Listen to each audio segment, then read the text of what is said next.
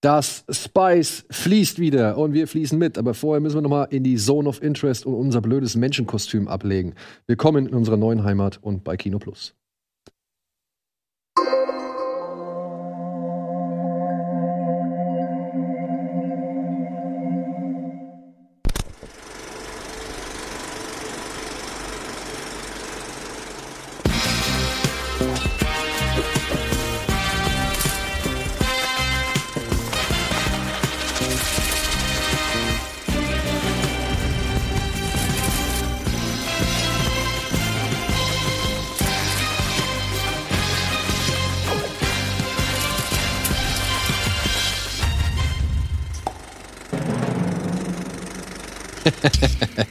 Und damit herzlich willkommen in unserer neuen Butze hier bei Kino Plus. Heute mit einer ganz besonderen Besetzung für einen ganz besonderen Anlass. Also erstmal ladet oder labt euch an dieser Pracht. Wir haben ein neues Studio. Wenn ich es jetzt richtig verstanden habe, soll es auch wirklich dauerhaft stehen bleiben. Das heißt, wir können hier jederzeit rein und wir können es wirklich gestalten und umbauen und machen und was weiß ich. Und für so ein geiles Ding äh, haben wir natürlich auch geile Gäste eingeladen. Ja, neben Eddie natürlich. Da habe ich mich wirklich darüber freuen, Marco Risch mal wieder hier begrüßen zu dürfen. Er hat es nach langer Zeit endlich mal geschafft. Und ja, ich freue mich noch einen kleinen Tick mehr. Entschuldigung, Marco, aber Ja, äh, ich freue mich noch einen kleinen Tick mehr, ähm, dass er endlich jetzt mal live hier bei uns im Studio zu Gast sein kann. Wieder Tran ist bei uns am Start. Bislang war er immer nur irgendwie über Remote und Bildschirm zu sehen. Zum Beispiel, was war das? Das war einmal bezüglich Darth Maul Apprentice, soweit ich es noch in Erinnerung habe, und einmal bezüglich eures Cyberpunk 2077 Fanfilms, ne? Da haben wir auch noch mal drüber gesprochen. Da hast du, glaube ich, kurz, da ja. warst du mit äh, Ben, ähm, hier Cos äh, Maul Ja. Cosplay, äh, warst du ähm, zugeschaltet, glaube ich, und habt ein bisschen was über den Film erzählt. So. Ja, das ist richtig, genau. Aber vielleicht willst du ganz kurz sagen, warum er hier ist. Das wäre ich jetzt, da wäre ich jetzt als nächstes gut, drauf weil, okay. Und es hat einen bestimmten Grund, warum Vidan heute hier ist, denn Vidan ist, ich lese es hoffentlich richtig, Cinematographer. Er ist Director, er ist Action Designer und du hast halt wirklich jetzt bei beiden Dune-Filmen mitgearbeitet. Als Assistant für Stunt Direction und als Stunt Director bei Teil 2. Äh, ja, so ungefähr. Also ich war äh, Assistant Fight Coordinator im ersten Teil, Entschuldigung. auf jeden Fall. Ja, kein Problem. Und äh, im zweiten war ich der Fight Coordinator, genau. Fight Coordinator. Das heißt, Genau. jeden Kampf, den wir in diesem Film sehen, den hast du mitgestaltet, beziehungsweise hast die Leute darauf vorbereitet, dass die diesen Kampf absolvieren können. Da werden wir später noch genau ins Detail gehen, weil, was viele nicht wissen, ich bin ja auch eine Kampfmaschine. Und dann können wir aber gern mal so von äh, Fighter zu Fighter. Da werden die beiden wahrscheinlich auch gar nicht so richtig. Nee, ist doch perfekt, dieser Tisch. So, ja, und dann können wir direkt mal so ein bisschen ähm, reingehen. äh, reden über Insiderwissen. Ja, ja, ja, ja, ja. Ich bin gespannt. Ich lausche gerne Insiderwissen. Und ansonsten hier mega geiles Set. Äh, Das Thema ist das natürlich Videothek, wie man äh, vielleicht sieht. Die Preise, ich weiß nicht, ob man es erkennen kann, sind ein bisschen frech. 2,99 Euro pro Tag für eine DVD. Dafür kannst du die heutzutage kaufen. Ja, das ist halt auch als Blu-ray gesehen. Das Schild ist halt noch Da alt. steht aber DVD. Ja, das haben wir halt noch nicht umdrucken können. Ja, ist ja okay. Da machen wir noch, da machen wir noch mit Stift irgendwie so einen Schrägstrich und Blu-ray und 4K dahinter. Und hier, ich weiß gar nicht, ob man das Schild sieht, Adult, äh, Adult. Das sieht man noch Adults nicht, only? aber das zeigen wir demnächst noch mal. Zeigen wir den Race, also hier ist so Also hinter dem Vorhang hier ist die 18er Ecke. Ich wollte auch fragen, die Halbnackigen da an der Seite, ist das so da, wo du früher gearbeitet hast? Ja, mit unter anderem, ja. Ja, ne? Wirklich? Ja, ja, wir haben ja ich alles. Es ist alles am Start. Viele nicht wissen, der neue Tarantino-Film handelt ja eigentlich von dir. Der Filmkritiker fürs Tittenmagazin. Ich finde ich find's aber auch wirklich unheimlich. Ich finde es wirklich unheimlich so, ne? Also, ich, ich glaube, er möchte wirklich sicher gehen, dass ich diesen Film lieben werde. Ja, und ich bin sehr gespannt drauf. Ich bin sehr gespannt drauf. Jetzt habe ich sie direkt. Hast wieder alles kaputt gemacht, ne? Keine, das, das Ding ist noch nicht einen Tag alt und schon So. wieder alles durcheinander. So. Aber, ich weiß nicht, ob das Danke an, an Lydia und Ey, Laura, genau, ja. unsere Setdesignerin, die Laura das und Lydia gebaut haben. Äh, wirklich Mega ganz, ganz große Arbeit. Wirklich ganz große Arbeit. Wir werden hier noch hier und da ein bisschen was verfeinern. Wir haben noch ein paar Ideen, die wir mit unterbringen wollen. Aber das, was ihr hier gemacht habt, ist wirklich der absolute Shit. Wir sind heute auch zum ersten Mal hier. Also wir haben es heute zum ersten Mal gesehen, kurz vor Aufzeichnung dieser Sendung. Und äh, ich freue mich richtig. Sehr schönes Set, ja. Ja, Ja. sieht mega aus. So, aber bevor wir hier einsteigen ins äh, Thema oder beziehungsweise in die Filme, die diese Woche, sag ich mal, groß und breit besprechen, äh, besprochen werden sollen, würde ich gerne einmal von euch erfahren, was ihr so zuletzt gesehen habt. Das würde mich bei dir mal interessieren. Was schaffst du Oh. zu gucken? Oh weia. Ähm, boah, das letzte. Also klar, Dune 2 habe ich jetzt äh, im Du hast Kino. ihn schon gesehen? Äh, einmal bis jetzt. Ach, einmal. erst? Genau, Okay. einmal. Also ich war jetzt äh, einmal ähm, hier bei der Premiere. Und wie ist das, dabei. wenn du, wenn ich kurz mal einhaken darf, wenn du, du, ah, es ist ja immer so, wenn man an einer Sache arbeitet, ist immer noch natürlich was anderes, als wenn man dann das fertige Produkt sieht. Ne? Du arbeitest dann da mit denen und sagst, du musst so. Und dann sieht man aber mit Kamera und Effekten und Licht und weiß ich nicht was. Wie, wie gefällt dir dann das, was da so passiert ist? Also ich bin in erster Linie, als ich den Film gesehen habe, also natürlich im Sounddesign und 4 zu 3 äh, IMAX haben wir den angeschaut, ähm, ich war schon sehr, sehr fasziniert, also wirklich sehr äh, geflasht auch von den Visual Effects und den Visuals, weil ich weiß ganz genau, am Set, wir hatten teilweise äh, gar nichts gehabt dort, also wirklich nur Pieces. Und dann auf einmal äh, kommt so eine riesen, gigantische Welt und Worldbuilding und das war einfach wirklich fantastisch. Und ähm, ja, aber ich, hab, ich bin auf jeden Fall mit ähm, gemischten Gefühlen rausgegangen aus dem, aus dem Kino. Und äh, bin auch da schon gerade ein bisschen ähm, debattieren mit anderen Filmleuten. Und es war einfach auch, äh, aber ich bin jetzt, wenn ich zum Beispiel Filme nicht kritisiere oder Filme analysiere vor allem, dann bin ich auch äh, nicht nur kritisch in der Hinsicht von sagen, okay, man mängelt alles, so das Typische, was man so kennt, auch von, von ähm, europäischen Räumen, man meckert ja die ganze Zeit nur. Man könnte, hätte es ja besser machen können, sondern, sondern einfach auch vom Feeling, äh, wenn man selbst mitgemacht hat in, einer, in, in einem Film, und äh, was am Ende natürlich rauskam. Und da gibt's halt auch so einen, es ist ein schöner Prozess generell halt auch, ne? wenn man zum Beispiel auch vom Schreiben das kennt und dann später das die Execute sieht, ne, äh, den ganzen Film, dann ist natürlich andere Sachen, wenn anders transkodiert, will ich einfach sagen. Und dann ist auch vom Gefühl, was man vom Verlesen her hatte, dann vielleicht stärker oder aber auch schwächer. Und das war halt sehr, sehr, sehr krasses, äh, krasse Erfahrung für mich gewesen, jetzt diesen Film zu sehen. Aber unabhängig jetzt davon, äh, was ich noch gesehen habe, ich muss mich leider outen, nee, weil outen eigentlich nicht, aber ich schaue gerade Avatar auf Netflix. Die Realserie? Ja, die Serie. Und wie ist die? Und äh, da bin ich auch sehr kritisch, weil natürlich Avatar, der, die, der, der Zeichentrickfilm, ist äh, für mich äh, richtig krass äh, eingeschlagen. Und ich war ja nicht mehr jung. Ich war ja schon, äh, weiß nicht, äh, fast schon Ende äh, 20. Und ähm, aber es war eine super geile Serie. Einfach Storytelling, Charakterentwicklung, alles halt war voll dabei. Und ich muss sagen, ich habe meinen Spaß. Doch, ich, wie gesagt, ich bin nicht so kritisch, sondern ich versuche mich auch immer als Filmmaker rauszunehmen und dann einfach den Film als Zuschauer, als, als Einfach zu genießen. genießen. ne? Und ich, ich kann das auch wirklich. Also es gibt so eine Phase, natürlich auch viele Filmstudenten, das hatte ich auch, wo du sagst, ja, nee, man achtet auf das Bouquet und man achtet auf Licht und das schöne Bild und dann die Technik. Aber wenn das, wenn man diese Phase erstmal best, äh, überstanden hat, dann äh, auch, auch im Storytelling, dann kannst du sagen, ey, jetzt konzentriere ich mich nur als Kons Konsument. Und diese, diese Phase gerade in meinem Leben oder generell auch als Schaffender, da erfreue ich mich sehr, weil ich kann mir jetzt auch Filme wieder genießen. Einfach anschauen, Netflix und chill und einfach suchten und dann einfach alles mitnehmen, was halt geht. Aber es ist schon so eine Berufskrankheit. Also ich kann mir vorstellen, ne, man, äh, man kennt das so. Ich achte auch, weil ich irgendwie einen Moderator sehe, denke ich immer so, ah, das liest er gerade ab oder das hat auswendig gelernt Ja. oder so.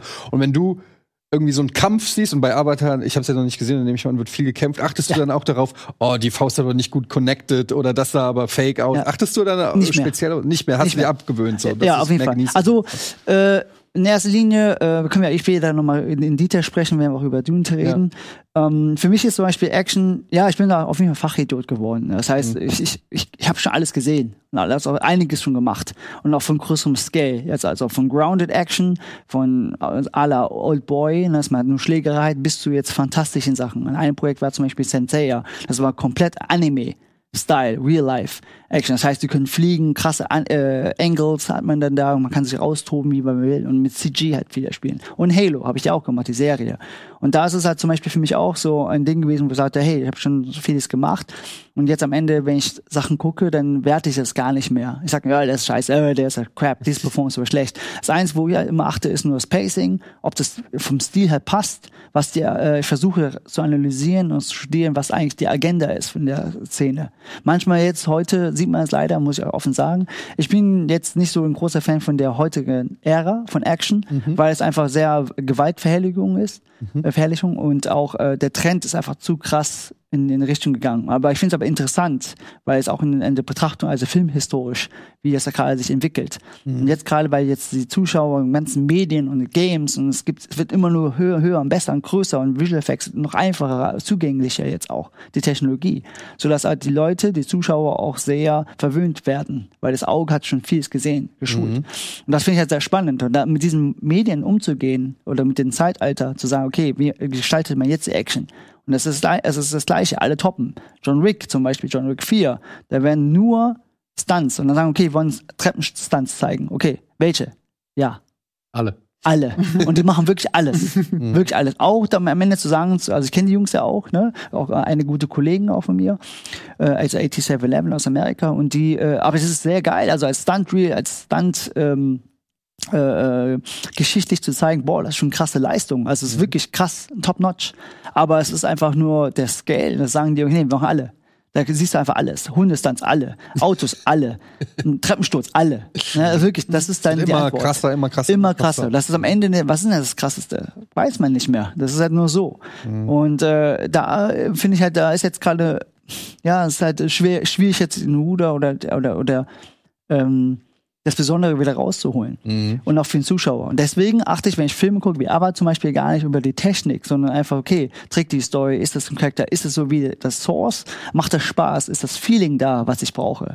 Und äh, ja, jetzt aber natürlich, was ich jetzt da merke, also Visual Effects ist unglaublich krass. Also es ist wirklich sehr gut und auch die Elemente, was sie auch einbinden. Ich sehe halt auch viele Probleme, äh, was sie hatten. Und also ich kenne die nicht, aber ich sehe die, wie die es äh, exekuten und sage, boah, okay, schon krasse Leistung. Das ist nicht einfach. So, ne? das, kann ich jetzt sehr gut appreciaten.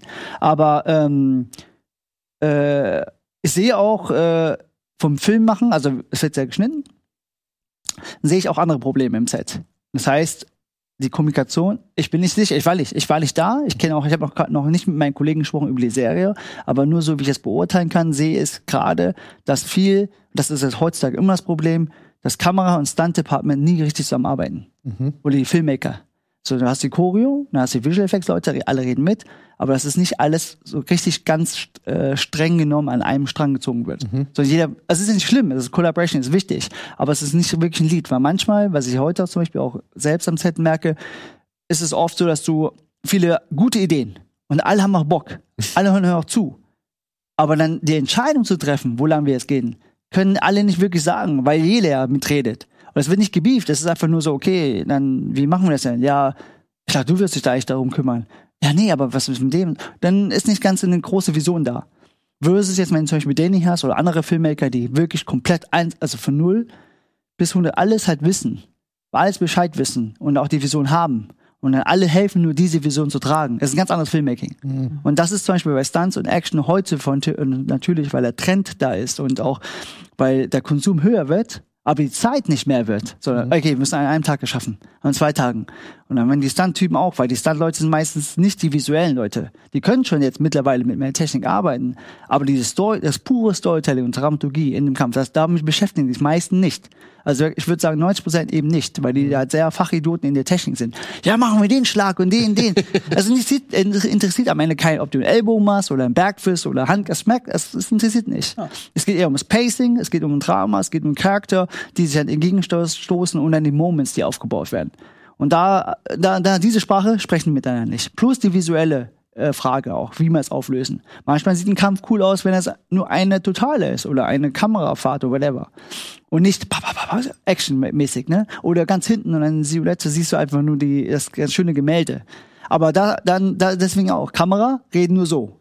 Stunts reden nur so. Und alle, okay, wie machen wir das jetzt? Und das müssen wir jetzt irgendwie jetzt rausfinden an einem Tag. Und das äh, kenne ich bei Avatar. Wel welcher, jetzt muss ich fragen, es ist so ein interessantes Thema. Ich könnte Stunden mit dir reden und zuhören. Wir wollten eigentlich noch ein extra Ja, ich weiß, ich, gleich, gleich, ich will eine, eine Frage stellen. Welcher ist jetzt der, würdest du sagen, so in den letzten, weiß ich, 10, 20 Jahren so der geilste Kampffilm? Also so mit den geilsten. Also jetzt Ja. auch nach den Maßstäben, die du gesagt hast, muss jetzt nicht der spektakulärste Ja. sein, sondern wo du sagst, das hat sich geil, ein, das hat einfach gepasst. Boah, schwer. Also jetzt nicht nur, weil ich auch jetzt daran gearbeitet habe, also für mich das letzte wirklich höchste Gefühle und auch vom, wie gesagt, auch, ich sehe es immer wieder, Big Picture, äh, war bei mir Marvel Chang-Chi. Genau. Echt? Also ich war auch dabei. Und äh, der Film war für mich so, also einfach nur, weil ich das Große sehe. Also Brad Allen ist ja der Action Director gewesen. Und der ist mein Big Brother. Also, weil ich bin auch auf dem Jackie Chan Stunt Team und er ist aus der vierten oder dritten Generation gewesen. Das ist der kleine Mann, gegen den er kämpft in Under Control. Under Control. Ja, am Ende dieser. Papierfabrik. Der war Whitey, das ist ein White Guy. Äh, ja, mit und ähm, schwitzt ja, und der ist einfach, ey, wirklich, er war noch der Einzige, und, äh, bis jetzt einer unter den einzigen noch, die ähm, äh, komplett sich auf die Storytelling in Action oder auf die Action Experience im Kino halt wirklich noch äh, treu und auch fokussiert. hat. Der hat auch Kingsman gemacht, alle Reihen, äh, Kick-Ass hat er gemacht, Scott Pilgrim hat er gemacht, Hellboy 2, der hat nur große Filme, also nur so und auch Han Solo halt. Und äh, das war so sein erster Umstieg in dieses Disney, äh, Disney-Welt. Und dann später hat er dann äh, die, die Aufgabe bekommen, äh, Marvel Shang-Chi zu machen. Für mich war das eigentlich, ich glaube auch heutzutage der höchste, wenn es um Martial Arts Filme geht, jetzt ist das die höchste ähm, Grenze oder höchste Peak, den man mit ihm machen kann. Krass, das Also weil, gedacht. weil, weil es ist ja, also von Martial Arts, Asian Cul- Culture, aber auch äh, von Martial Arts Storytelling und äh, Marvel Welt. Das heißt, das ist das Höchste. Mehr kann, man kann es nicht mehr toppen. Also auch im Bereich Audienz äh, Mhm. zu ergreifen. Und das war für mich so der, weil da waren so viele Facetten. Und wir haben zum Beispiel viele Busszenen, da war ich ja zum Beispiel zuständig für die Szene. Wir hatten allein schon circa 25 Previous, also Vordrehs, äh, Konzepte für äh, diese Szene gehabt. Und das heißt, wir haben eine gemacht, komplett fertig, also sechs Minuten, sieben Minuten. Ist gut, okay, neuer Draft. noch ein, noch ein. Weil er war, er ist so ein Perfektionist, weil ihm geht es darum, die beste, wirklich die beste ähm, äh, Erlebnis rauszuholen für eine Szene, für Action. Das heißt, nee, die erste ist niemals gut. Zweite, wie beim Drehbuch schreiben. Mehr, mehr, mehr. Wir müssen exploren. Irgendwann nach dem 10., 15. dachten wir, boah, wir haben schon alles gemacht. Wir haben vom Hunger-Style gemacht, wir haben vom Drachen gemacht, wir haben zum Drunken Master, alles haben wir gemacht. Wir haben sogar Yip Man, also Wing Chun-Style gemacht, alles rein involviert und dann am Ende war es nie gut genug. Und dann mussten wir mixen später und dann äh, auch nach dem 25. Draft und wir wussten gar nicht mehr, was gut und schlecht ist. Also wir hatten, wir hatten einfach keine Meinung mehr. Wir, wir versuchen ja alle Szenen, die wir machen und choreografieren und auch inszenieren, mehr kannst du ja nicht machen, so, ne, ausprobieren. Aber es geht um das Feeling fehlen. Und dann haben wir so lange äh, getraftet, draftet, die ganze Zeit gecraftet, versucht, äh, das Beste rauszumachen, bis halt ja, diese Szene bekam jetzt im Kino. Und ähm, Ich habe den Film noch nicht gesehen, aber jetzt habe ich tatsächlich Bock. also Ich finde Shang-Chi ist einer der besseren ja, Marvel-Filme. das, Ehrlich, also, definitiv. ja, also ich bin ja auch äh, Ein bisschen unterschätzt, finde ich ihn, ehrlich Ja, wir wissen, Marvel hat auf jeden Fall jetzt den Flow, die äh, Energie verloren, so ein Motto mit Phase 5. Aber ich finde auch, äh, das Spannende ist auch für mich äh, Shang-Chi. Da, da muss ich kurz drauf eingehen, ähm, weil dieser Flow, was du auch sagst, sagt, dass das Action oft nicht mit dem eigentlichen Director Hand in Hand geht. Wir hatten ja den Fall bei Black Widow, wo die erste Ja. Regisseurin gegangen ist, weil die ganzen Action-Szenen standen schon fest, die hatte nichts damit zu tun. Und so, wie was? Ich will aber Action inszenieren. Dann ist sie gegangen und dann hat jemand anderes übernommen und hat halt die Szenen, die Dialoge gedreht im Prinzip, mehr nicht. Ja. Und wenn du es vergleichst mit dem James Gunn-Film, wo ja auch die Boah. Action überraschend gut war in Volume 3. Da ist aber, das, da geht alles Hand in Hand. Da gibt's diese eine Vision. Und auf einmal hast du mit dieser Kampfszene im Gang, finde ich, die beste Action-Szene im Marvel Cinematic Universe. Also nichts gegen Shang-Chi, aber ich finde Nee, diese Szene mega. super geil. Aber du hast recht, die Szene ist auch richtig gut. Ja. Also es ist nur so, also äh, klar, du hast recht. Also Guardian of Galaxy Volume 3, auch ein paar Kollegen. Das war der äh, nicht, Wayne. Ist ja genau, auch Am- Ami. Wayne, ja. ich ja, aber der, der zum Beispiel, der ist auch äh, richtig krass, auch ein junger Typ. Der ist auch, glaube ich, Anfang 30 erst, also auch Stunt-Coordinator ist dort gewesen. Michael Kahns war, glaube ich, die Fight-Koordination, auch ein Kollege. Der hat, äh, die haben es gemacht und ich fand es auch sehr faszinierend, mega. Aber auch nicht nur, wie gesagt, äh, choreografisch, sondern einfach auch technisch, Technologie. Die haben das erste Mal neue Kamera-Rigs gemacht, da, bist, da kommt mein Geek raus. Aber auch äh, Visual Effects Department war sehr stark gibt's involviert. ein ganz frisches Ja, Re ganz Reel genau. davon, wo sie, Ja. wo sie die Special Effects quasi on the fly rausnehmen und wieder Genau. reinnehmen. Ja. Und du siehst so schön, wie echt diese Szene eigentlich ist, obwohl du denkst, das muss ja alles irgendwie Genau, fake sein. ja. Nee, natürlich nicht. Die haben mit, die haben halt diese, äh, er filmt ja jetzt auch immer, äh, fast alle Action-Szenen in Guardians Mhm. 3 sind ja gefilmt, äh, als hätten sie es mit der GoPro gemacht. Ja, genau. wirklich alles aufnehmen. Und es ist so ein ganz anderes Gefühl von Action-Szenen. Das ist mal was Neues wieder. Ja, nee, das ist auch super, weil das, das ist auch ein anderes. Wie gesagt, das Thema ist so breit gefächert, ne? Also auch, äh, also für mich auch ist, äh, ist sehr interessant, weil es geht auch in der Technologie zum Beispiel. James Gunn, ich weiß nicht, ob das wirklich jetzt interessant ist für alle, aber James Gunn zum Beispiel ist einer der ersten, der, der äh, mit der Red dreht. Alle Filme werden eigentlich mit Ari. Ne? Also so ein bisschen jetzt geekig. Normalerweise, Und, ja, und äh, Der ganz hat, kurz erklären, Kamera. mit der Red Äh. ist eine Kamera, die ultra teuer ist, glaube ich, und hochauflösend. Ähm, Ja. ja. also verglichen zu Ari, Ari ist, sagen wir so, Ari ist die beste Kamera eigentlich auf dem ganzen Cinema. Mhm. Also das benutzen eigentlich alle. Ali, äh, Alexa 35, Ali, äh, Ari Mini äh, LF, eine Large-Format, das ist echt von Color Science, alles das ist die Top-Kamera und auch wirklich sehr teuer eigentlich. Und die Red ist etwas eine Stufe günstiger, Mhm. aber trotzdem High-Class auf jeden Fall. Und äh, aber da ist immer so ein Kampf. Das ist wie iPhone und Samsung, so, ne? Das ist immer ein Kampf dazwischen denen. So könnte man sagen, in- der Szene.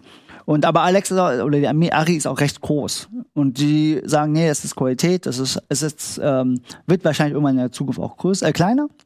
Aber äh, als Filmmaker, als Cinematographer oder als TP, da ist natürlich immer ein Thema. Der, wenn der TP reinkommt in einen Job, ein Projekt, und dann sagt man, okay, welche Kamera? Ja, ich will auf Film drehen. Nee, geht nicht, zu teuer. Okay, dann mach ich mit der Ari. Ne? Also, das ist immer so die Rangordnung. Und dann, wenn das nicht geht, dann entweder, Sony Venice oder dann die Red. Wenn die Red nicht geht, dann geht iPhone 14. Ja, oder sowas, genau.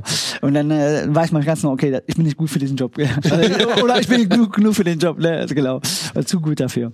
Jedenfalls, ähm, long story short, der hat sich entschieden, einen Trend ein bisschen mitzugehen. Zu sagen, so, hey, nee, die Kameras müssen nicht groß sein. Klein. Creator zum Beispiel mit Sony FX3, das ist eine kleine Consumer-Kamera nur. Sowas gleiche. Und der hat dann was Kleineres. Das heißt, die Kamera ist recht klein, kompakt, aber trotzdem heavy, ist schon ein Brocken. Man kann die schon groß aufbauen. Aber die haben halt ein Setup gemacht mit so einem auch eigenes gebautes Rig, Gimbal. Gimbal auch, also ganz klein, dass die Kamera nur so ist. Ja. Und die können rumlaufen. Dann sag ich ihnen, wir, wir verlieren viele Teile, die wir einfach nicht brauchen. Weil sonst kommst du ans Set, hast du immer so einen großen Brocken, so ein, so ein Ding, 15 Kilo. Und dann frage ich auch, was ist das eigentlich? Ja, keine Ahnung, sieht einfach geil aus. So ein Motto, ne? Also Matbox, wo man äh, hat immer eine Funktion, keine Frage. Ja. Aber das ist schon mehr einfach. aussehen, ne? Ja, es ist einfach so ein Standard. Wir haben es immer benutzt. Warum sollten wir es jetzt ändern? Und die haben gesagt, nee, wir kürzen alles, also wir machen alles kürzer, kleiner, äh, brauchen das auch nicht, verlieren das einfach und dann drehen die das so. Und diese Szene ist halt so auch entstanden. Und es wäre auch nicht anders möglich gewesen. Also du könntest jetzt nicht mit einer großen Kamera hinlaufen, weil die Ja, im Raum so eng sind, auch technisch. Und das war einfach, finde ich einfach top. Auch kam äh, all- alle unwichtigen Parts an den Rücken ran, mit so einem Kabel. Das merkt man dann, das merkt man noch bei Kingsman. Bei der Kirchenszene, da ist alles noch richtig weit. Ja. Da merkt man halt, die brauchten richtig viel Platz, damit sie halt überhaupt um diese Leute rumkommen können und diese 360-Grad-Drehung machen können. Du hast immer bei Kingsman, glaube ich, beim ersten, hast du eigentlich immer gesehen, okay, hier findet gleich ein Kampf statt, weil Ja. da stand alles weiter auseinander. Ja, ja so, so, so ein Traube nennen wir das. Und dann alle laufen so, fühlen die Action, genau. Ja. Und das ist halt so ein, ein anderer Aspekt einfach an Filmmaking. Und das finde ich halt so spannend, wenn du das auch so in, in jeder Perspektive so betrachtest. Und dann erkennst, kannst du auch erkennen, so, ah ja, okay, das ist geil. Und so offen für neue Sachen auch. Aber es ist erst jetzt, äh, vor ein paar Jahren erst passiert. Also nicht wirklich lange. Und deswegen finde ich James Gunn einfach so geil und der hat auch Eier gehabt, das einfach so durchzuziehen. Aber ja, äh, soweit ich gehört habe, die hatten krass viel Freiheit. Also Ja. James- hat gesagt, ey, macht, ihr Das macht. fängt bei Bildformat schon Ja. an. Der Film war ja nicht CinemaScope. Wenn ihr im Film im Kino wart, dann hat er, ich glaube, 1,9 zu 1 oder so. Ja, okay, okay. Der war Ja. ja fast, fast 16 zu 9. Das ist der einzige Marvel-Regisseur, der jetzt so einen Film ins Kino Ja. bringt, weil er sagen kann, Kevin Feige, ich mach das einfach. Ich bin weg. Ja, ja genau. Das auch. Ja. Aber er hat ja jahrelang die Drehbücher gegengelesen. Achtet Ja. mal drauf. Äh, Kevin Feige hat ihm angeblich immer jedes Marvel-Drehbuch zum Gegenlesen gegeben, bis zu dem Zeitpunkt, als Gunn gefeuert wurde. Und alle Marvel-Filme, die danach gekommen sind, sind scheiße. Oh. Gibt es, gibt es vielleicht? Ein Zusammenhang? Ja, ja, ist ja. So, Egal. Avatar sagst du aber, war okay für dich. ja, hat Spaß, ja, macht Spaß auf jeden Fall. Doch, ja. doch. Ich glaube, wir gehen gleich noch ein bisschen mehr auf deine Arbeiten und so weiter noch ein, wenn du, wenn wir über Dune reden, ne? Also keine Ja, Panik. ja, ja, alles Ja, ich verstehe, aber ich fand es auch interessant, super Ey, interessant. Deswegen. sorry, so. Aber das war somit das Letzte, was du gesehen hast. Ich, ich meinte auch nicht scheiße übrigens. Ja. Ich meinte nicht ganz so gut, wie vorher. Ja. Ähm, aber was anderes ist scheiße, dass mich das, was ich zuletzt gesehen habe, Avatar, die Serie. Ah, echt jetzt? Ich, Das- ich, Ach, ich, krass. Ich, habe nach einer Folge aufgegeben. Aber was? Man muss dazu, man muss dazu Ja, sagen, krass, also ich werde sie noch ganz gucken für meinen Podcast. Äh, da habe ich mich schon dazu verpflichtet. Mhm. Und das Ding ist, meine Freundin hat mich genötigt, ich soll endlich diese Zeichentrickserie sehen. Und ich habe gedacht, okay, jetzt kommt bald die Realserie. Ich, dann überwinde ich mich jetzt mal und guck diese Kinderserie. Und ich liebe sie. Ich Ja, bin wirklich ja. nach ein paar Folgen sofort verliebt gewesen in diese Serie. Ich, ich glaube, ich war nur sechs Folgen in der ersten Staffel und dann kamen schon diese Interview-Schnipsel mit, äh, ja, sie haben den Chauvinismus von Zucker zu, äh, runtergeschraubt äh, und, und dann gibt's überall diese lustigen Tweets wie, stellt euch vor, sie denken, äh, der Edge von der Kinderserie von Nickelodeon ist zu krass und sie müssen den runternehmen und nehmen dann damit Character Building wirklich weg, weil er ist einfach Ja. so, wie er ist und fertig. Ja, ja. Einfach nur ein Toastbrot, anstatt dass er wirklich eine Charakterentwicklung mitmachen darf, was, was sie in der Kinderserie und Kindern zugetraut haben. Ich, ich, bin, äh, ich bin jetzt schon voll in diesem Fanboy-Modus, weil ich bin jetzt Mitte zweite Staffel von der Zeichentrickserie. Drei. Drei. Drei, ja. Und es ist, es ist wirklich, ich verstehe, warum es die bestbewertete Zeichentrickserie der Welt ist. Vor und allem, eine der zehn bestbewerteten ey, Serien vor überhaupt. allem, was ich halt so schade an der Realserie finde. Ja, ich mag, ich finde die Realserie in Ordnung. Ich hoffe halt, sie schaffen es, die Fehler, die sie jetzt gemacht haben, in der nächsten Staffel, wenn eine kommen sollte, auszumerzen. Aber ich sehe die erste Folge der Zeichentrickserie, ich sehe die erste Folge der Realserie und in der ersten Folge der Zeichentrickserie habe ich nach nicht mal zwei Minuten habe ich gelacht. So, ich hatte direkt einen Gag, der, der cool war, der lustig war, der einfach äh, zu diesem, zu diesem etwas überdrehten Charme dieser Serie irgendwie passt. Und die Realserie, die hat keinen Spaß. das, ist alles so bierernst, ja, und, und, aber, also Argen, ja, er erzählt mal, dass er gerne irgendwie Ball spielt oder das ist oder sonst irgendwas, aber es gibt nichts, was dieser Erzählung irgendwie in der Serie entspricht. Ah, das stimmt, du hast recht. In der Das. Ja, Zeichentrickserie, das stimmt. in der ersten Folge, glaube ich, Ja. reiten sie schon auf diesen Pinguin diesen Berg runter. Beziehungsweise benutzen diese Pinguine Ja. als Schlitten. So, das meine ich, weißt du? Also, Argen muss immer nur erzählen, was er ist und was er nicht will und so weiter. Und du denkst dir, ja, aber warum habe ich jetzt diesen Anfang gesehen, ja? Wenn du halt mir überhaupt nichts von dieser Figur irgendwie zeigst. Und stattdessen halt irgendwie zeigst, wie er halt vorher gelebt hat oder wo er vorher gelebt hat. Wenn ich dann in der Zeichentrickserie innerhalb von fünf Minuten, ist alles klar. Es ist wirklich alles klar. Die Diskrepanz ist so krass, gerade für mich als jemand, der es frisch gesehen hat, es wirklich frisch vergleichen kann. Die erste Szene äh, mit Katara und ihrem Bruder in der Zeichentrickserie, die sitzen im, im Kanu und machen halt Unfug. Ne, weil sie Geschwister sind, äh, Junge und Mädchen. Und er ist auch noch ein bisschen chauvinistisch, weil die Gesellschaftsstruktur der, äh, der Wasserleute ist halt, äh, die Männer machen das und die Frauen dürfen nur heilen, so nach dem Motto Jäger und Sammler. So, das wird aber alles da etabliert in diesem gaggigen Ding, äh, und, und es ist charmant, du, du magst die Figuren Ja. oder beziehungsweise du findest Stocker eben nicht so gut. Deswegen ist es umso besser, dass du ihn später magst.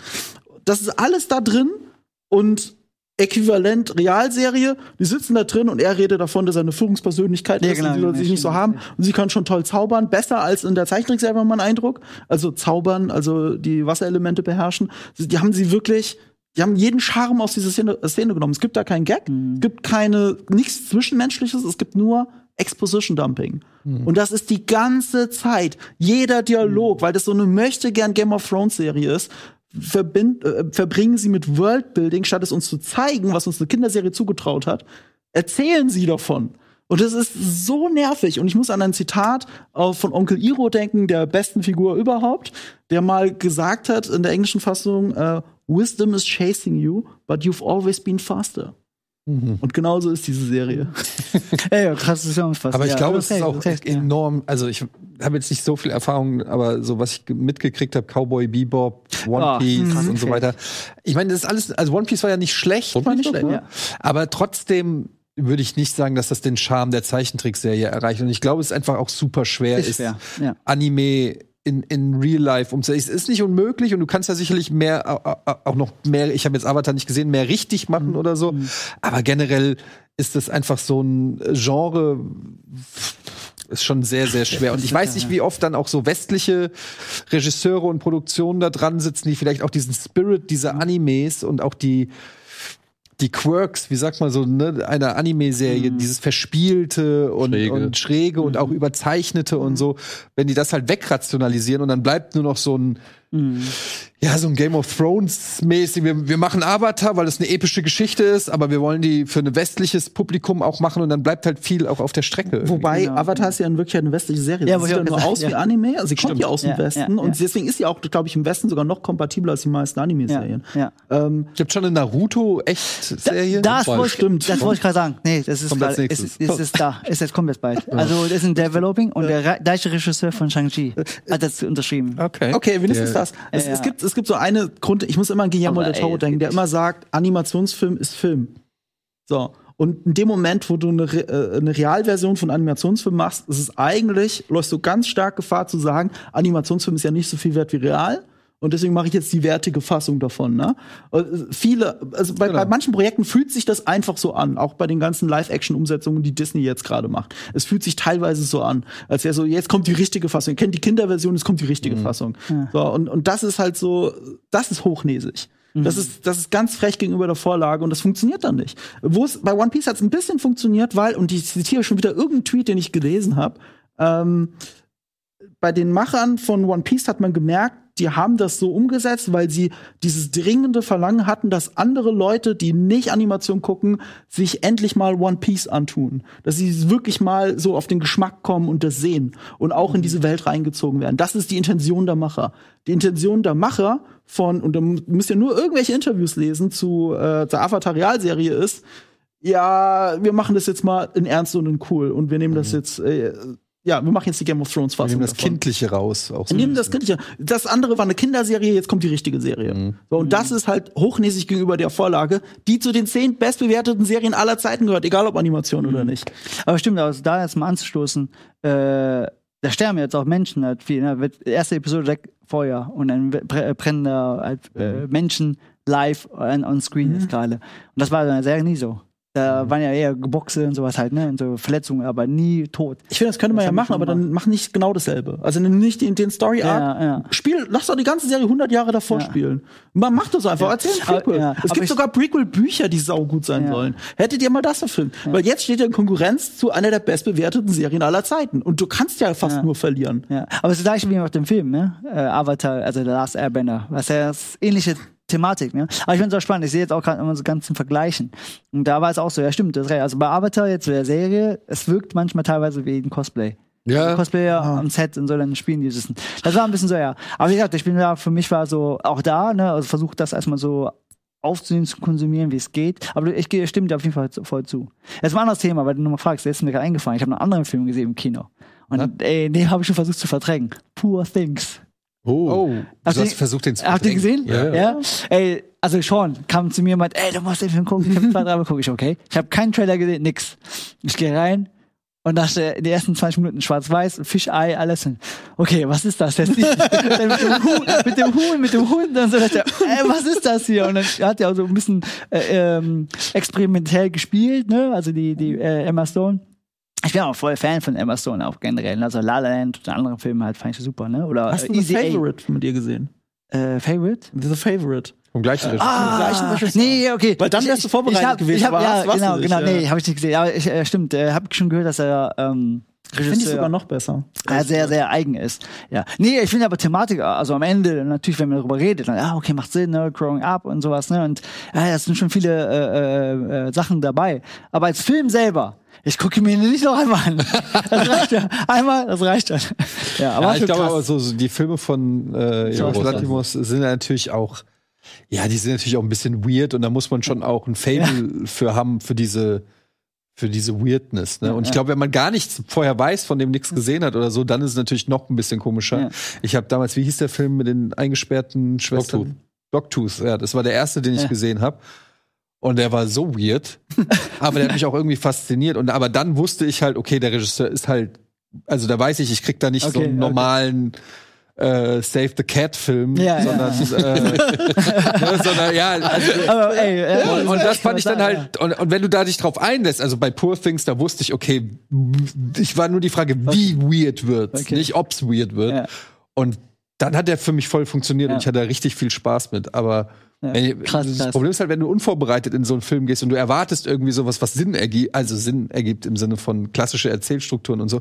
Und dann gehst du da rein und denkst dir so, what the fuck, ist das gerade ein Huhn oder ein Hund Ja, gewesen? genau, genau. Ein Hund. Ja. Und eben der Blase habe ich am Ende noch nicht verstanden. Der Ja, das sind seine ausstoßt, ne? Darmgase, die er irgendwie abfällt. Ja. Ja, aber hat es irgendwie, also ich meine, als Gag ist okay, aber. Nee, er ist halt einfach ein zerschnibbelter Charakter, ne? Ich meine, der Vater so. hat ihn ja komplett auseinandergenommen Ja. für seine wissenschaftliche Forschung. Da sind so. vielleicht ein paar Kanäle falsch zusammengekriegt. Ja, ja, wahrscheinlich irgendwie das. Ja. so, komm, wir müssen mal langsam. ja, ich habe auch gar nicht. Wir reden, reden wir noch über Zone of Interest. ja, ja, ja. Deswegen, das ist Das war der letzte, den ich, als, den ich als letztes gesehen habe vorgestern. Und dann können wir das gleich im nächsten Blog besprechen. Ja, Weil was anderes habe ich auch tatsächlich. Ähm, weiß ich nicht mehr, ob ich sonst noch irgendwas gesehen habe. Nö, ich auch nicht besonders. Nö, alles, was wir jetzt sprechen. Ich hab mir Southland Tales habe ich mir mal angeguckt im Zuge von, im Zuge von Donnie Darko. Aber das steht auf einem anderen Blatt. Ich glaube, das Fass muss ich jetzt hier nicht aufmachen. Äh, der zweite Film von Richard Kelly, der eigentlich mal als Comicgeschichte beginnen sollte, in Cannes eine richtig lange Version präsentiert hat, die dann runtergekürzt werden musste und am Ende kam ein Film bei raus, den keiner mehr irgendwie Aber mit super vielen Stars. ja, ja, ich, ne? Dwayne, The Rock, äh, Dwayne Johnson ist Justin Lead. Timberlake. Justin Timberlake, Sean William Scott, ähm, wer ist es noch? Hier Sarah Michelle Gellar ist mit dabei und ach noch diverse Leute. Mhm. Ja. Aber ja, äh, habe ich mir im Zuge von Donnie Darko angeschaut, über den wir heute auch noch reden, denn der startet nämlich jetzt nächste Woche auch noch mal im Kino. Deswegen, ja, Filmstarts, Ja, let's go. cool, alles klar, dann gibt's hier unseren Supercut.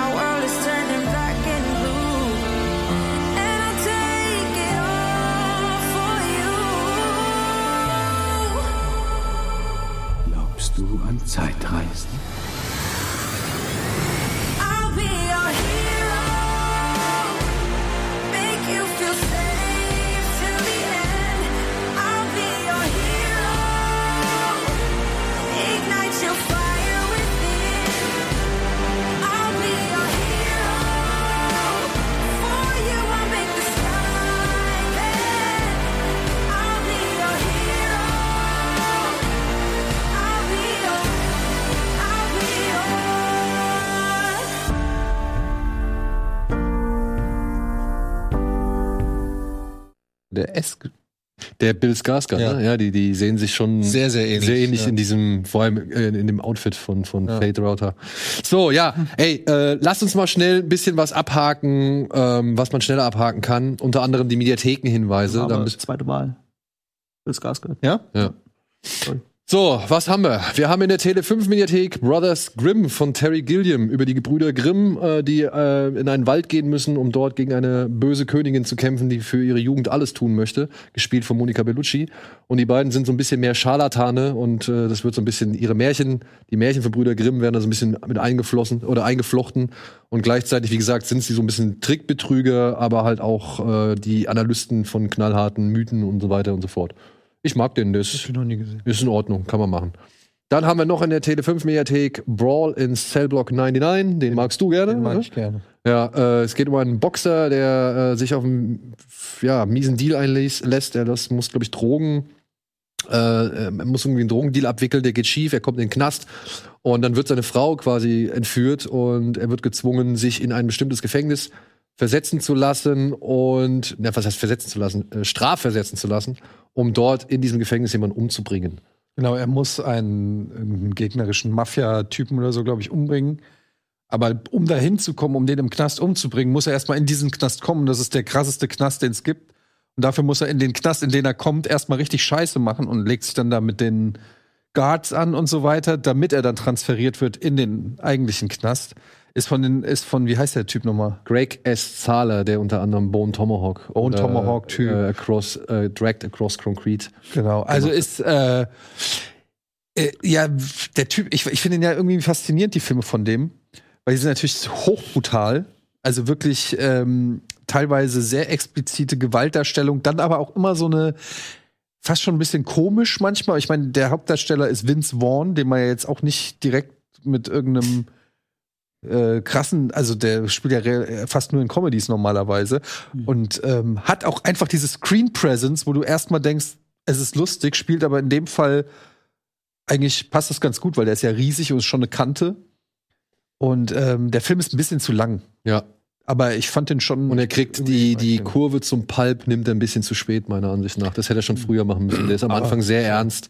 Und du denkst die ganze Zeit, du guckst dir ein ernstes Knastdrama an und plötzlich wird's halt wirklich vollkommen Bisschen, es überzogen. wird dann irgendwann so übertrieben, dass du merkst, okay, es ist nicht so ganz ernst gemeint. Aber ich war unterhalten dafür, dass der über zweieinhalb Stunden, glaube ich, geht oder so. Wie er am Anfang mit bloßen Händen das Auto auseinander nimmt, ist immer noch eine schöne Szene, finde ich. Ist er sauer und lässt an seinem Auto aus. ja. Ja, dann haben wir in der Arte-Mediathek äh, angeklagt mit Kelly McGillis und Jodie Foster, die hier eine junge Frau spielt, die im Nebenraum einer Bar vergewaltigt wird von mehreren Männern und äh, während mehrere Männer auch noch zugucken und die eigentlich vor Gericht zieht, aber mit der ersten Klage, die sie einreicht, nicht so wirklich Erfolg hat, denn diese erste Klage wird nur auf Körperverletzungen und nicht auf Vergewaltigungen ausgelegt. Und daraufhin beschließen sie, nochmal vor Gericht zu gehen und die Leute, sag ich mal, anzugehen, die nur zugeguckt haben. Wichtiger Film, gut gespielter Film. Jodie Foster hat damals einen Oscar bekommen für die Hauptrolle. Und ich fand ihn damals schon gut, äh, obwohl ich noch gar keine Ahnung von diesen ganzen Themen hatte. Und ich glaube, unter heutigen äh, Gesichtspunkten oder heutigen, sag ich mal, äh, unter dem heutigen Zeitgeist sieht man den Film, glaube ich, noch mal eine ganze Ich bin Spur nicht sicher, anders. ob ich ihn jemals gesehen Ich hatte ihn nie gesehen. Ich habe mir in Vorbereitung den Trailer angeschaut und ich war schon vom Trailer geflasht, auch wenn das dieser blöde 90er-Jahre-Trailer ist Ja, mit der ja. Stimme und so. Ja. Aber da dachte In ich so, oh. Gott, was für eine gute Ja. Story das ist, weil sie halt mit der ersten Klage, wie du sagst, es läuft ja nicht so, wie sie, aber dann fast schon als juristischer Trick, okay, dann, dann gehe ich aber den, die anderen an. Das Ja. klingt wie so ein Revenge-Flick im Gerichtssaal. Ja, ist es auch. Ja. Ja, hab ich Ja, Bock. und und ich, ich, ich, ich habe auch überlegt, mir den jetzt anzugucken. Vor allem, der ist ja äh, äh, drei Jahre oder so vor Schweigen der Lämmer. Ähm, ich wusste nicht, dass sie dafür schon einen Oscar hat. hat die, he- heißt das ja zwei Oscars? Ja, der hat zwei? Oscars. Ich dachte immer, die hat einen. Ah, okay. Ja. Ja. Dann haben wir einen Film, den ich sehr mag.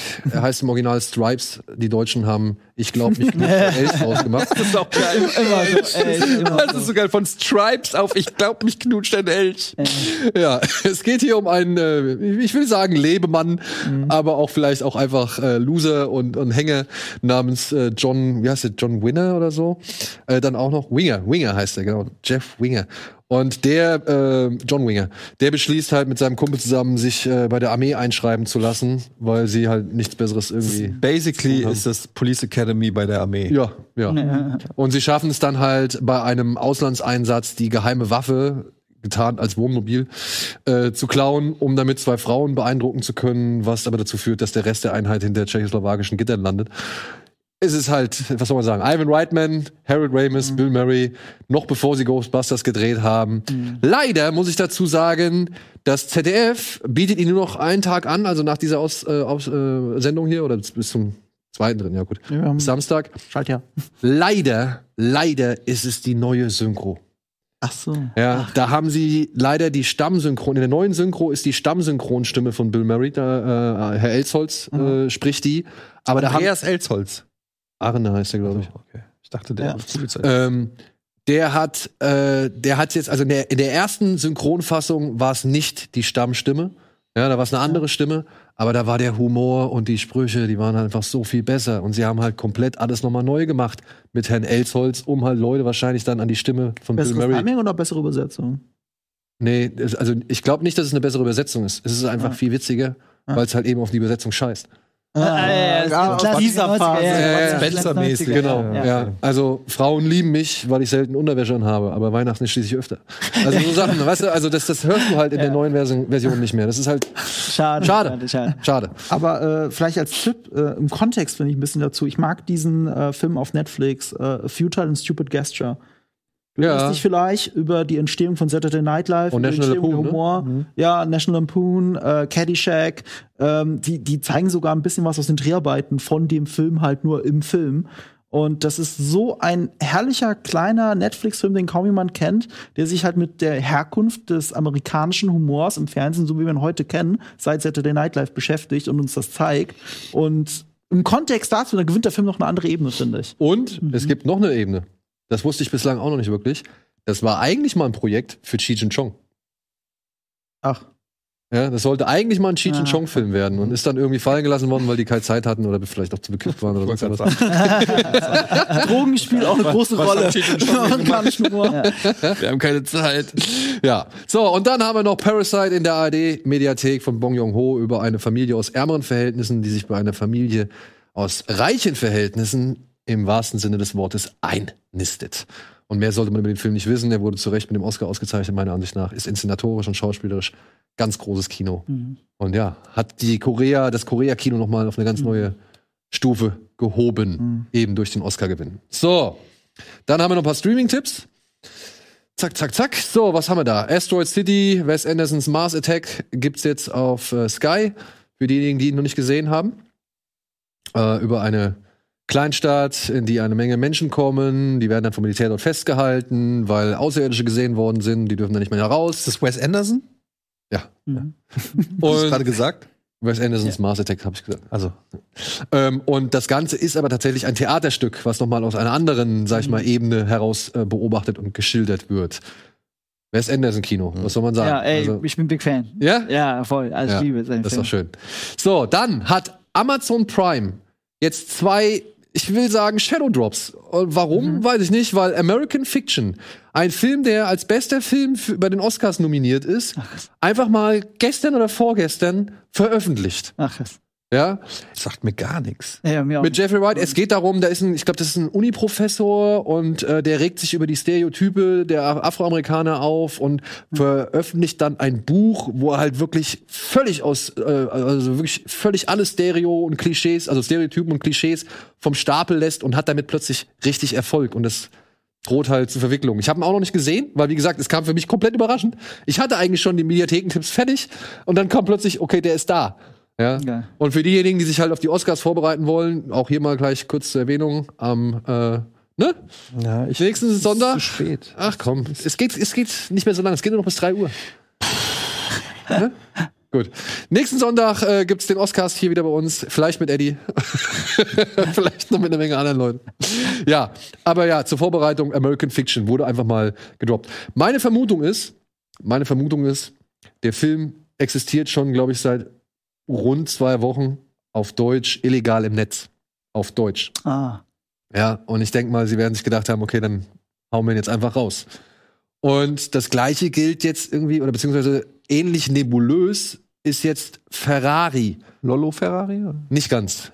Enzo Ferrari. End- ah, ja, äh, 50-50 schon. der letzte oder neueste Film von Michael Mann. Ja, äh, der jetzt, ja, ich hoffe, am 1.3. bei Amazon Prime rauskommt. Ich habe aber auch im Netz Zahlen beziehungsweise Daten gelesen, die sagen, es ist der 8.3. Oh. Ja, ich bin nicht ganz schlau draus geworden. Ich habe wirklich mehrere Angaben äh, Du hast ihn bekommen. auch bestimmt schon gesehen. Ich habe ihn gesehen, ja. Äh, es geht hier um einen bestimmten Lebensabschnitt von Enzo Ferrari, was mir insofern ganz gut gefällt. Es ist nicht dieses Biopic, von wegen du siehst den kleinen jungen Enzo, der irgendwie, weiß ich nicht, mit dem Auto da durch die Gegend spielt oder plötzlich irgendwie durch, einen bestimmten, äh, durch ein bestimmtes Ereignis seine Liebe zum Autofahren entdeckt oder sonst irgendwas.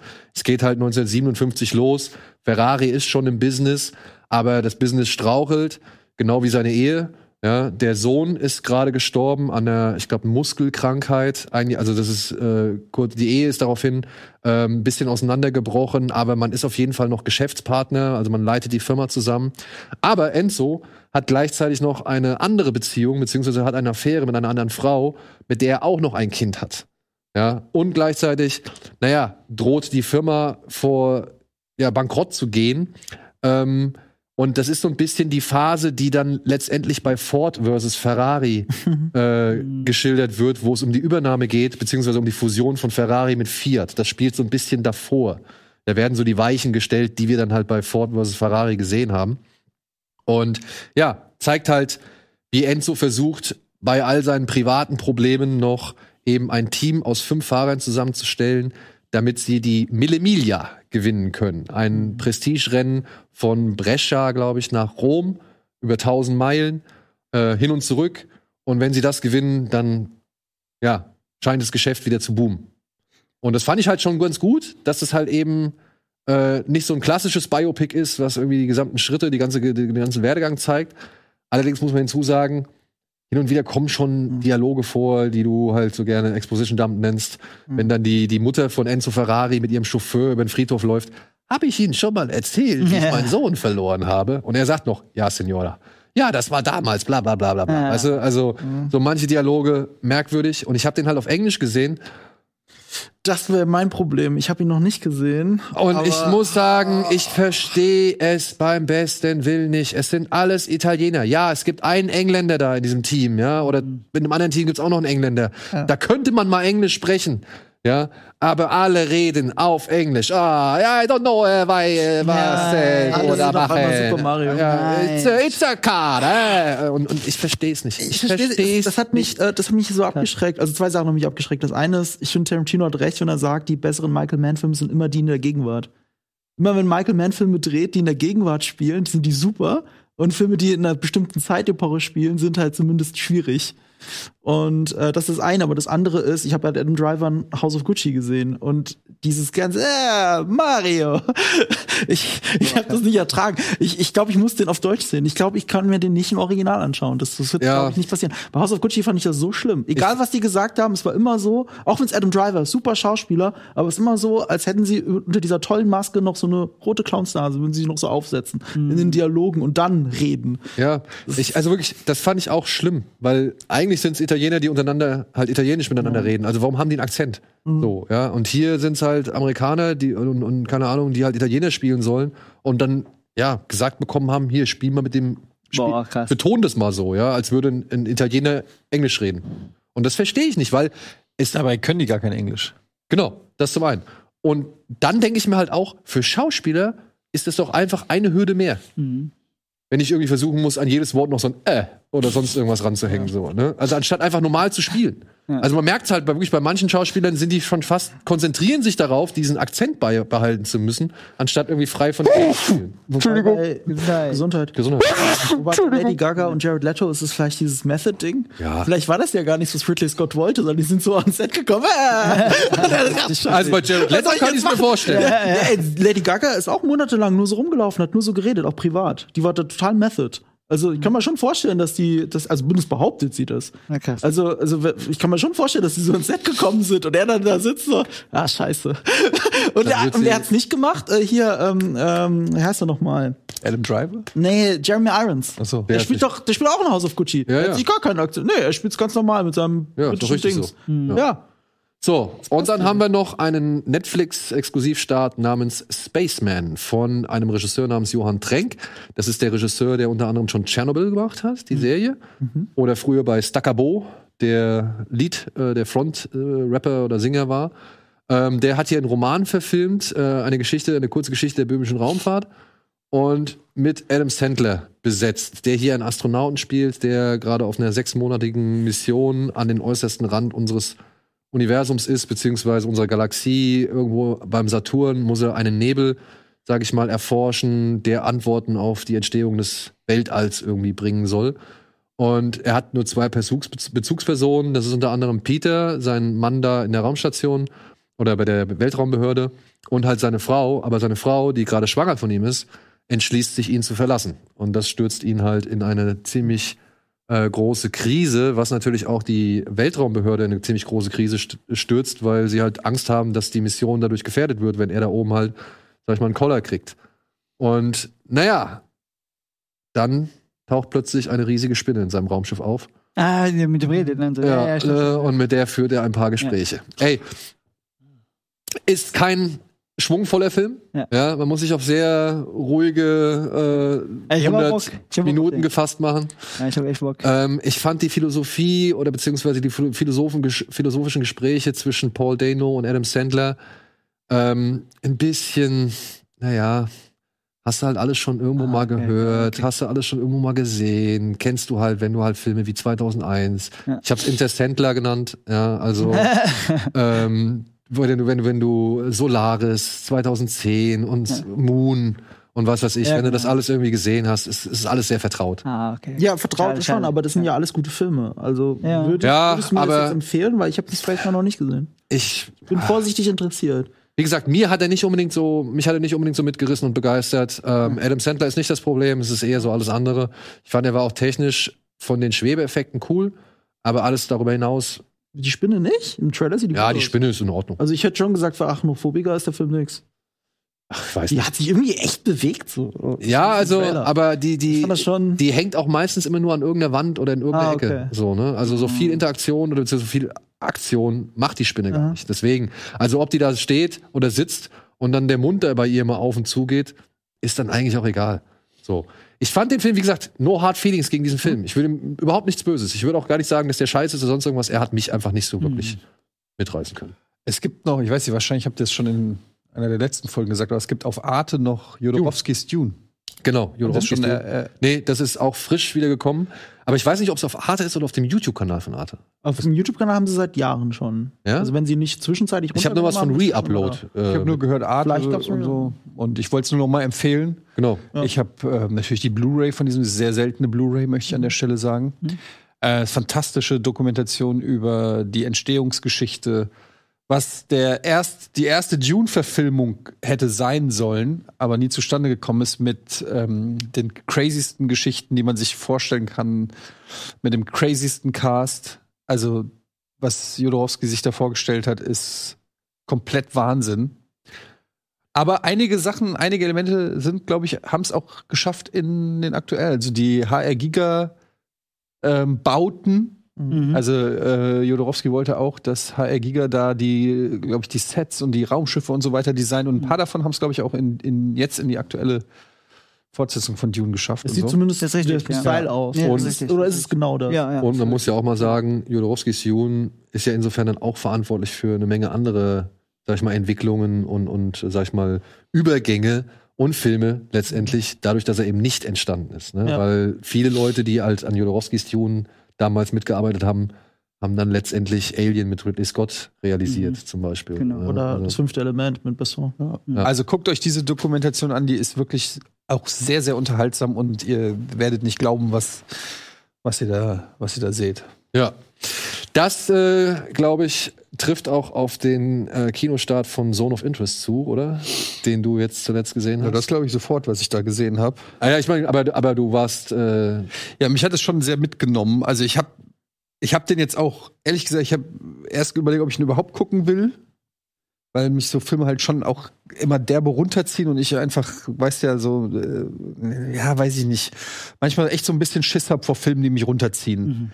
Und ähm, dann aber jetzt wegen Oscars und jetzt wegen der Sendung und so weiter habe ich gedacht, ähm, komm, und dann hat Andy auch noch so geschwärmt von dem. Und dann habe ich mir den angezo äh, angezogen, reingezogen und ähm, ja, ist einfach ein fantastischer Film, muss ich wirklich sagen, dass der schon richtig, richtig gut ist, aber der hat mir auch richtig wehgetan. Also kann ich nicht anders sagen. Also auch wenn die Idee des Films ist halt quasi, es geht um Rudolf Höss.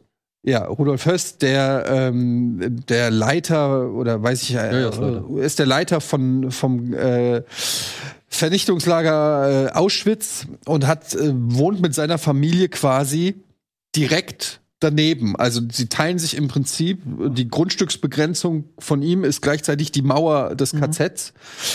Und ähm, das ist so schon eigentlich fast die Prämisse, wie er sich versucht, dort mit seiner Familie, also äh, der Film zeigt halt ständig eigentlich, der, er zeigt eigentlich fast ausschließlich ähm, nur den Alltag dieser Familie in ihren vier Wänden, die Kinder, wie sie beim Frühstücken sind, in die Schule geschickt werden, die Mutter, die mit dem frisch geborenen Baby im Garten arbeitet.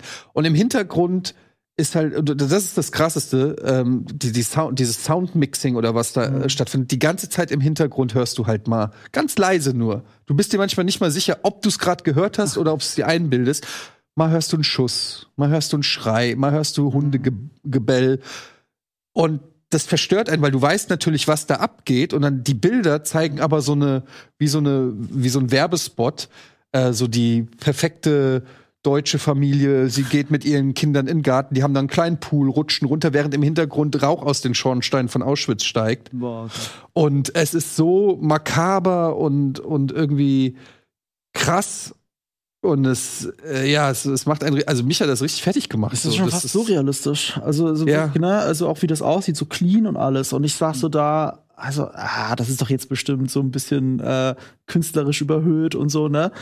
Guckt mir den Wikipedia-Artikel an. Oh, sie haben das Haus wirklich eins zu eins nachgebaut. Das Ja. Originalhaus im Privatbesitz ging nicht, aber sie haben an Auschwitz die, das Set hingebaut, an die Mauer, so dass alles ähnlich ist. Und was mich total fasziniert hat, war auch diese Klangkulisse. Ich dachte, boah, das ist, das hört sich so echt an, aber, aber vielleicht ist das auch so übertrieben, ne? Ich habe so richtig schon mit Kopfhörern gehört. Und, und, und dann gucke ich auch nach, der Sounddesigner hat halt auch im Vorfeld, bevor der Film schon gedreht war, hat er angefangen, eine riesige Soundbibliothek aufzubauen, um die 600 verschiedene Töne, die das alles darstellen sollen. Und was er gemacht hat, ist, ähm, er hat sich für diese Töne inspirieren lassen von echten Augenzeugenberichten, was passiert ist. Mal ist das passiert, dann hat ein Hund das gemacht, da ist jemand angeschossen worden, dann kam noch ein Schuss hinterher.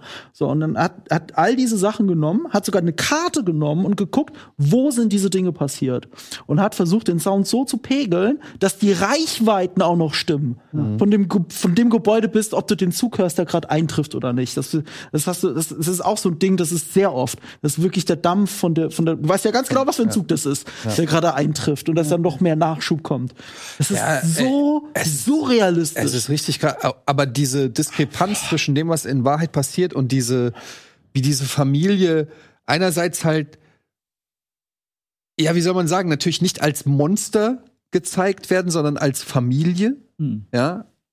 Ähm, das ist halt so weird, weil einerseits, also das war ja die Lebensrealität von denen und die haben ja, die sind ja richtig aufgegangen in ihren Rollen. Also die waren stolz auf ihr, äh, ihrem, Ihr der, Heim. der, auf ihr Heim ja, und sie ist, äh, ihr Garten war ihr das Allerwichtigste. Und es ist halt so crazy, wenn du siehst, wie die da durch den Garten geht und der Schwiegermutter dann, oder ihre eigene Mutter, ich weiß gar nicht mehr, Eigene Mutter. eigene Mutter da so die einzelnen Blumen zeigt und so begeistert ist von diesem pflanzlichen Leben. Und gleich, Dünge ist halt auch gut, ne? ja, und, und gleichzeitig noch es warm. gibt dann so andere Dialoge, so wo sie dann irgendwelche äh, Pelzmäntel oder andere Sachen kriegt von ähm, von ermordeten Juden und dann wie, wie diese wie sie wie du merkst, okay, die die Für die ist es normal.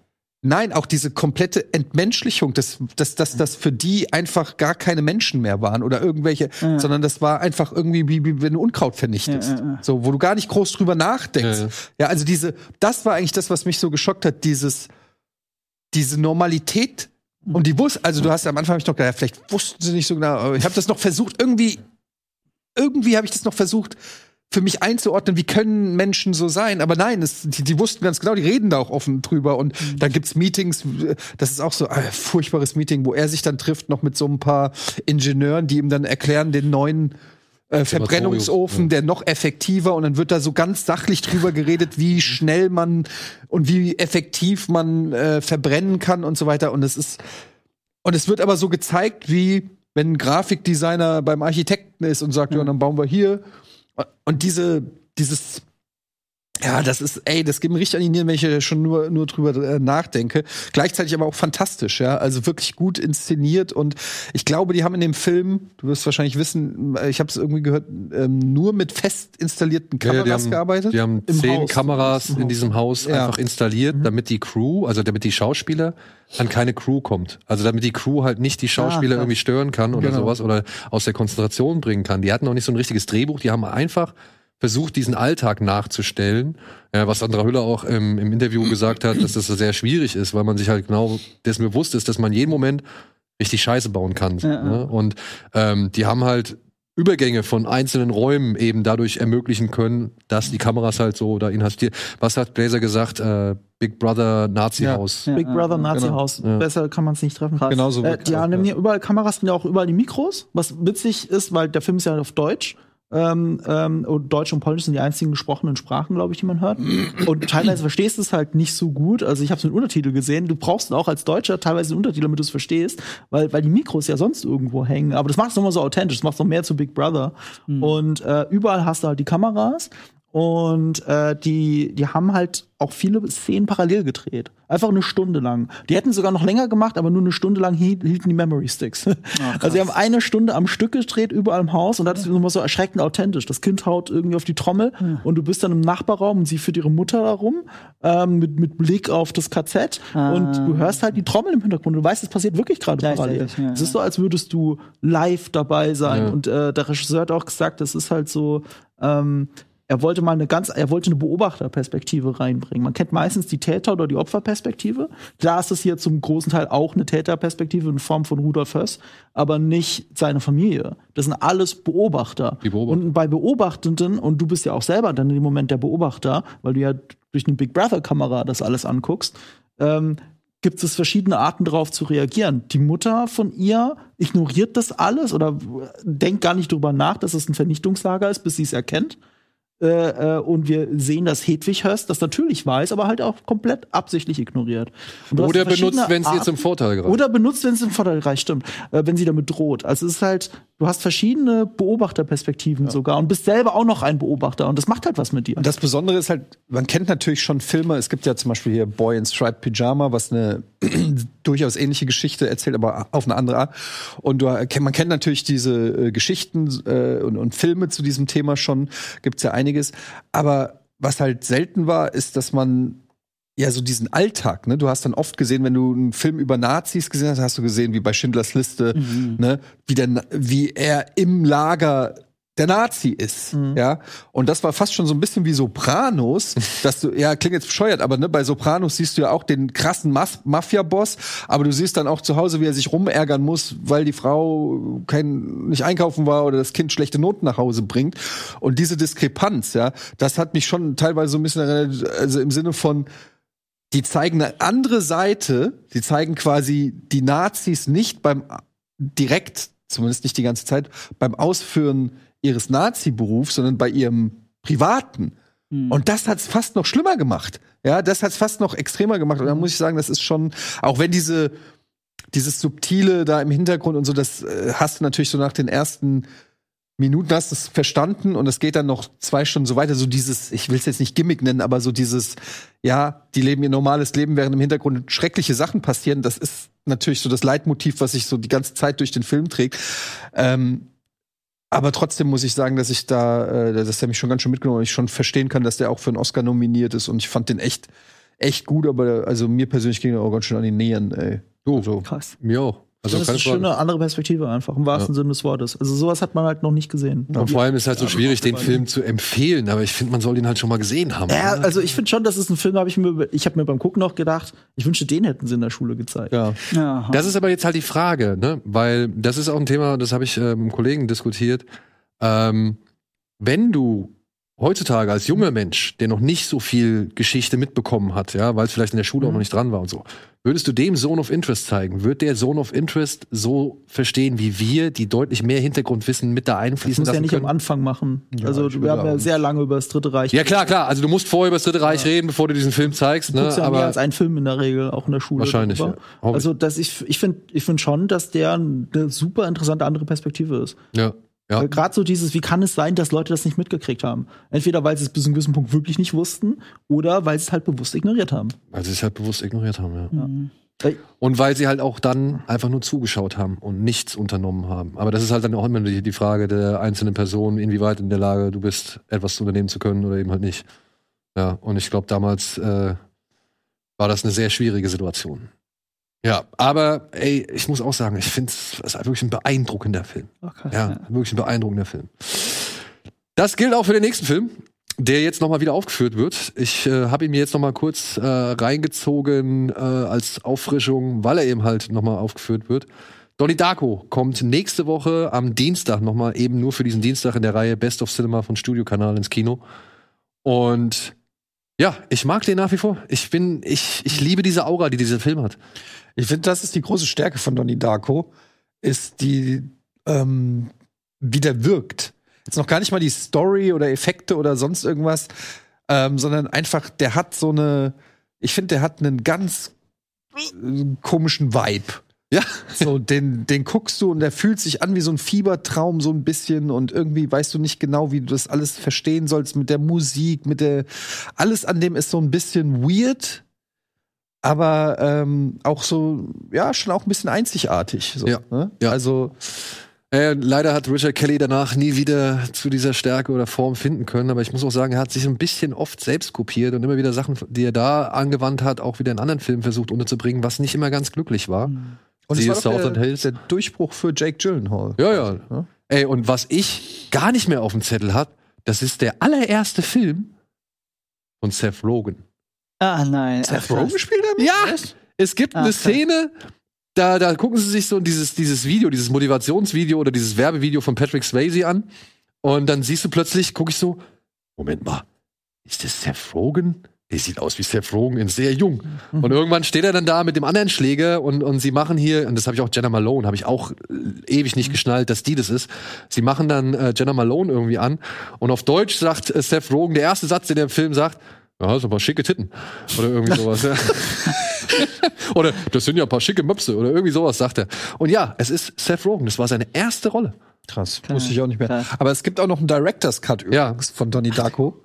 Also ähm, kann man sich auch überlegen, anzugucken. Ich weiß leider nicht, welche Fassung sie ins Kino bringen. Ob es die Kinofassung ist oder der Director's Cut. Kinofassung. Ich hoffe, ähm, ja, ich weiß nicht. Ich mag den Director's Cut auch, aber ich muss dazu sagen, ich habe den Film noch mal in einer anderen Version gesehen, damals, als er noch gar nicht richtig lizenziert war und fertig war. Da lief er beim Fantasy Filmfest. Da hatten sie noch einen Song von U2 drin, der noch nicht lizenziert war oder den, für den sie die Rechte dann nicht mehr bekommen haben und der noch anders geschnitten war, sowohl als die Kinofassung als auch der Director's Cut.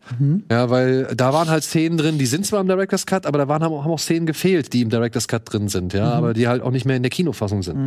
Ganz äh, schräge Geschichte, aber ja. Ja. Drew Barrymore produziert und ich mag diesen Film wirklich sehr, sehr gerne. Also wenn man die Gelegenheit hat, schaut ihn euch bitte auf der Leinwand an. Generell, ich kann immer nur Best of. Cinema empfehlen. Ich finde das super. Ja, ich muss auch also so sagen. Sachen wie Universal Soldier will ich jetzt nicht unbedingt im Kino sehen, aber ich war jetzt letzten Monat fünfte Element gucken im Kino. Voller Saal, riesen Gaudi. Super, hatte ich das letzte Mal erlebt, als der 20-jähriges Jubiläum hatte, 2017. Und äh, ich hoffe, dass ich ihn am Dienstag dann auch sehe. Wenn nicht, bin ich gerade im Stadion und schau Bayern. das ist eine gute Alternative. Champions League. Das Thema wollen wir jetzt nicht aufmachen. Stattdessen wollen wir für den nächsten Film jetzt einfach mal endlich äh, an den Start gehen. Und zwar, ja, sucht euch die größte Leinwand, die ihr irgendwo in der Nähe finden könnt und gebt euch Dune 2. Denn ich glaube, für die größten Leinwände dieser Welt ist dieser Film gemacht. Er schließt nahtlos an Teil 1 an. Zur Erinnerung, ähm, das Haus Atreides sollte den Planeten Dune übernehmen, hat es Lehnsherren dafür bekommen. Ähm, und sollte dort ein Gewürz, eine Droge, ein Reisemittel namens Spice abbauen, wurde dann aber komplett ausgelöscht durch ein anderes Haus namens Harkonnen. Es stellt sich raus, es ist eine Intrige des Imperators. Und bis auf Paul Atreides, der Sohn des Barons und seiner Mutter, sind fast alle ums Leben gekommen oder wurden jetzt halt von diesem Planeten vertrieben. Und wir steigen jetzt halt ein, wie Paul und seine Mutter bei den Fremen unterkommen und dort halt ja, sowohl die Gebräuche und, und äh, das Leben dort kennenlernen, aber gleichzeitig auch den Kult um Paul weiter ausbauen. Denn die Mutter ist äh, Angehörige einer Schwesternschaft, die schon seit Jahrtausenden daran arbeitet, einen neuen Messias zu prophezeien beziehungsweise auf den Weg zu bringen. Und dieser Messias soll eben Paul Atreides sein. Sagen die einen, die anderen haben andere Pläne, beziehungsweise er selbst fühlt sich in der Rolle des Messias nicht so wirklich wohl, will aber auf jeden Fall mit den Fremen zusammen die Spice-Produktion zum Erliegen bringen, um halt dem Imperator gefährlich zu werden. Das ist die Story von Teil 2. Gut zusammengefasst. Oder? Ja, Ja. super. Ja. So. Ich weiß jetzt von drei Leuten hier, dass sie sehr hohe Wertungen bei Letterbox abgegeben haben. Ich weiß nicht, wie es bei dir ist. Ich folge dir leider nicht. Bist du auf Letterbox? Nee, ich bin leider nicht bei Okay. Letterboxd, genau. Äh, ich weiß nicht, wie deine, sag ich mal, Wertung ist oder ob du da wirklich so eine richtige Wertung äh, bei diesem Film überhaupt anbringen kannst, weil du hast eine Menge Zeit in sowohl Teil 1 als auch Teil 2 investiert. Und ich glaube, das ist nochmal ein anderes Gefühl, ein anderer Blick, auf dem, also mit dem man auf dieses Werk schaut, so, ja. Ähm, ich würde es einmal so aufziehen. Ich habe 4,5 gegeben, du hast 4,5 gegeben, ich glaube, du hast 4 gegeben. Was hat uns daran gehindert, die 5 zu geben? Zeit. Ich gebe nie fünf beim ersten Mal. Ich so, finde immer, ah, die okay. fünf ist das Höchste, was ein Film hat, dann ist Ja. es ein Klassiker. Ja, ja. Oder zumindest in meinen Augen ein Klassiker. Ja. Und das weiß ich nicht nach dem ersten Gucken. Ja. Es ist sogar so, ich habe gemerkt, bei meinen zehn Lieblingsfilmen aller Zeiten, ich habe bei keinem einzigen von denen, ich glaube, ich, ich glaube, jedem Einzelnen hätte ich höchstens vier gegeben, als ich beim ersten Mal die geguckt habe. Aber so beim zweiten, beim dritten Mal habe ich erst gemerkt, Moment mal, ich liebe diesen Film, ich gucke den immer wieder und immer wieder und immer wieder. Und dann habe ich den, äh, das sind meine fünf von fünf Filme. Und äh, das war nie beim ersten Mal so. Das war nie Liebe auf den ersten Blick. Ich Bei bei keinem mir, einzigen. bei mir eigentlich, ich gebe fast eigentlich so gut wie nie fünf. Auf Anhieb, ne? Auf Anhieb, das sind auch dann auch Filme, wie gesagt, die müssen wahrscheinlich erst mal wachsen. Da muss ich dann auch sagen, in zehn Jahren habe ich immer noch Bock auf den Film. Mhm. Ähm, ich glaube, ich weiß gar nicht, was der aktuellste Film ist, dem ich eine 5 gebe. Vielleicht Old Boy oder sowas? Weiß ich nicht. Aber also, Äh, es ist schwer, da tue ich mich einfach schwer, weil das auch so was Absolutes hat. Ähm, und äh, meistens habe ich doch immer irgendwas am Film zu motzen, wo, äh, selbst, selbst wenn es nur ein Mini-Ding ist, wo ich dann sage, nee, aber ein Fünfer darf nichts zu motzen haben. So ungefähr. äh, zumindest emotional nicht, ne? Wenn ich jetzt sage, weiß ich, Back to the Future oder Empire Strikes Back, das könnten so Filme sein, die ich vielleicht fünf gegeben habe. Da weiß ich natürlich auch, da könnte man auch irgendwie das Haar in der Suppe finden, aber die sind emotional für mich so, dass ich sage, das sind für mich perfekte Filme, weil ich da einfach komplett drin aufgegangen. Also es ist super schwer, deshalb ähm, und bei viereinhalb, also ich hatte halt dem äh, ersten hatte ich halt dreieinhalb gegeben, fand den zweiten ein bisschen besser, also habe ich vier gegeben und ich denke mir, es kommt noch ein dritter und wenn ich jetzt schon viereinhalb gebe, weil wer weiß, wie, was im dritten passiert, ja, also da muss man ja auch noch immer so ein bisschen Spielraum äh, lassen und letztendlich ist es eh ob vier oder 4,5 ist alles äh, wichtig ist die Aussage, dass ich ihn gut fand. Das ist glaube ich das, was Das ist schon dein dritter Vier-Sterne-Film dieses Jahr, ne? Poor Things. Oh, dann ist es dein vierter. Echt? Was denn noch? Holdovers? Ja, Sonne und Beton? ja, stimmt. Dune. Ah, klar. Ja, gute Eddie hat dieses Jahr schon, das wird ja dein Filmjahr, Alter, ja, paar 2024. gute, paar gute Filme gesehen, ja, tatsächlich. Ja. Ja, ich stehe auch zu den Wertungen immer noch. Also das war. Weil das Problem ist einfach auch, manchmal denke ich so, ich würde gerne 3,8 geben. Ne? Also ma- manchmal, also ich, mir fehlt manchmal so, ich, manchmal, ich kann es auch nicht erklären, aber ist das Herz. Hä? Dafür gibst du immer das Herz. Gib Ja, 3,5 stimmt, das und dann gibt das Herz, selten. dann weiß man, dass es im Herzen eine 4 ist. Ja, das stimmt.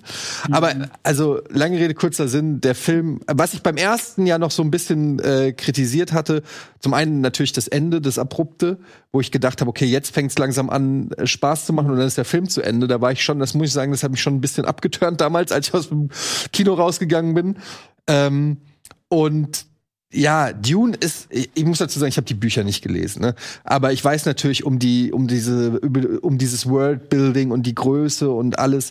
Und das ist mir beim ersten Teil wurde das halt nur so angekratzt und das war so eher wie so eine Charaktervorstellung. Okay, wir haben den, wir haben den, wir haben den und so.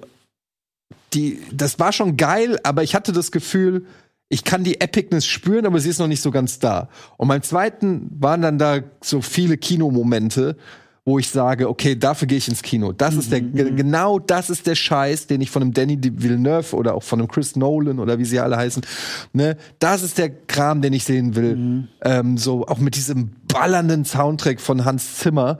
Äh, weil- wo die hätten wahrscheinlich einfach nur sitzen können und mit dem Soundtrack hätte ich schon gedacht, wow, ist das episch.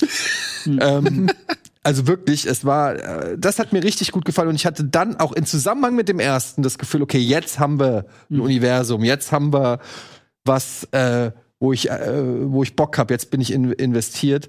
Äh, ich habe aber auch Kritik. Ich finde, habe ich auch schon gesagt, habe ich direkt nach dem Kino gesagt, es war so im Mittelteil. Ich muss dazu sagen, ich war auch sehr müde an dem Tag, aber im Mittelteil war mir ein bisschen zu viel so Exposition Talk und Gelaber und wenn die dann da bei den Fremen sind und diese ganzen Rituale und ist er der Messias und so weiter.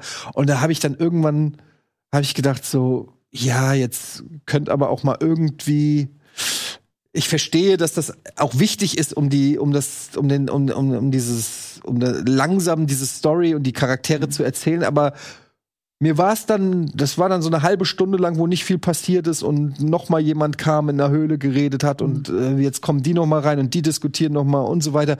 Da habe ich dann, da wurde ich dann schon so ein bisschen ungeduldig. Das ist, ich muss den aber noch ein zweites Mal sehen, weil es könnte sein, dass beim zweiten Mal sagt, nee, ist geil. Äh, mir gefällt das, dass da auch mal ruhigere Phasen sind und mehr Story erzählt wird. Aber beim ersten Mal habe ich mich so ertappt, wo ich dann so gedacht habe, so können, können wir jetzt noch mal, wann kommen die Hakonnen wieder? Wann, Ja, genau, wann wann- wird gekämpft jetzt, ja. ja. Ich finde aber, man merkt es dem Film schon an, weil äh, Denis Villeneuve hat auch im Interview gesagt, er hasst Dialoge. Ja. Er würde am liebsten einen Film drehen ohne Dialoge und ein bisschen merkt man das Dune an. Weil er macht es halt da, wo es unbedingt notwendig ist. Okay, jetzt müssen sie halt mal Die reden schon viel. Ja, schon, Die reden schon viel. Ja. Nee, nee, aber, aber ja, aber das ist ja alles notwendig. Und Da ist ja wenig dabei, was nicht notwendig ist. Und ich Er- meine- man merkt es halt, finde ich. Ich finde er aber auch- Bock auf Dialoge. ich finde aber auch, es ist ja auch ein bisschen der Vorlage geschuldet. Mhm. Ja, Ja. die verhandeln da ja schon auch eine, klar, ganze ja. Menge und, und müssen eine ganze Menge erklären oder kriegen eine ganze Menge erklärt. Ja. So, also ähm, ich, ich kann den Punkt schon verstehen, aber ich finde der, der, der, der Zeitpunkt, dass Villeneuve dieses Zitat gesagt hat, ist ein bisschen ungünstig, wenn in dem Film so viel geredet wird. Ja, klar, klar, ja. Aber hier eine Sache da, da nochmal anzustoßen, das ist eigentlich sehr interessant, weil ich habe auch die Bücher nicht gelesen. Ich muss mich leider auch da outen, weil nach so viel gewesen in der Vorbereitung. Und äh, ähm, das Geile ist, also so wie ich das auch richtig zusammenführe, kann sein, dass ich auch falsch liege, aber äh, das Ding ist der Aufbau und Exposition, dass alle sagen, der ist der Messias, der ist der Auserwählte, der ist der Prophet, Prophet etc. Weil in dem dritten Teil kommt ja was anderes raus. Und das ist der ganze Setup dafür. Er ist gar nicht der Prophet. Ja, das wird man am Ende sehen. Im dritten Teil. dann. Aber wer denn dann? Ja. Und dann, das hat die Entwicklung, weil er ist ja, und das sieht ja auch in, in der, in der im Visions, ne, dass er ja der ähm, Ursache ist äh, für viele Menschen, die sterben. Mhm. Und es gibt ja noch seine Schwester. Und dann kommt eine andere Triftung in der Geschichte. Und auch seine äh, Kinder, die noch kommen. Und da ist halt dann, wo die Geschichte halt weit geht. Ich finde halt, ey, ganz Ich will das gar nicht so viel ist- vorwegnehmen, was passiert. Ja. Aber, aber, aber das Leichte, was man sagen Ja. kann, ohne jetzt zu viel zu verraten, Ja. ist, ist ja die Frage, folgen wir gerade Luke Skywalker oder Anakin Äh, genau, genau, ja, Okay, ja, genau, das ist genau, interessant. genau. Du merkst, wo George Lucas abgeschrieben Ja, hat. ja. Ja, okay, interessant. Ja. Ich fand nur, es gab ja einige Charaktere, über die hätte ich zum Beispiel gerne mehr erfahren. Zum Beispiel Lea Seydoux, ich glaube, Ja, ja. wenn du blinzelst, Ganz kriegst du gar nicht ja, mit, ja, dass die ja. mitspielt. Oder äh, wie heißt die aus Midsommar?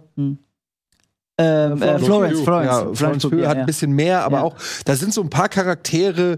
Ähm, der Emperor ist auch, also Kurz auch. äh, hätte, hätte ich auch mit mehr noch rechnen können. Also Ja. Christopher Walken, muss ich sagen, ist so einer meiner Kritikpunkte. Ich fand ihn A, schauspielerisch nicht wirklich gut. Mhm. Er wirkte B, halt die ganze Zeit so ein bisschen verloren da irgendwo Mhm. zwischen all diesen Leuten und hat auch nicht wirklich C viel zu sagen. Ja. Er hat keinen Impact. Du denkst die ganze Zeit, okay, das ist der Obermotz irgendwo, ne? Mhm. Also, und, und der ähm, Max von Südow ist das? Nee. Wer ist der, der Dick, der Baron? Äh, Stellan Skarsgård. Äh, das- das- Max von Südow hat im 84er Dune mitgespielt. ja, äh, äh, äh, Stan Skarsgård. Äh, den finde ich zum Beispiel einen super interessanten Charakter, ne? Und der hat ja auch sowas.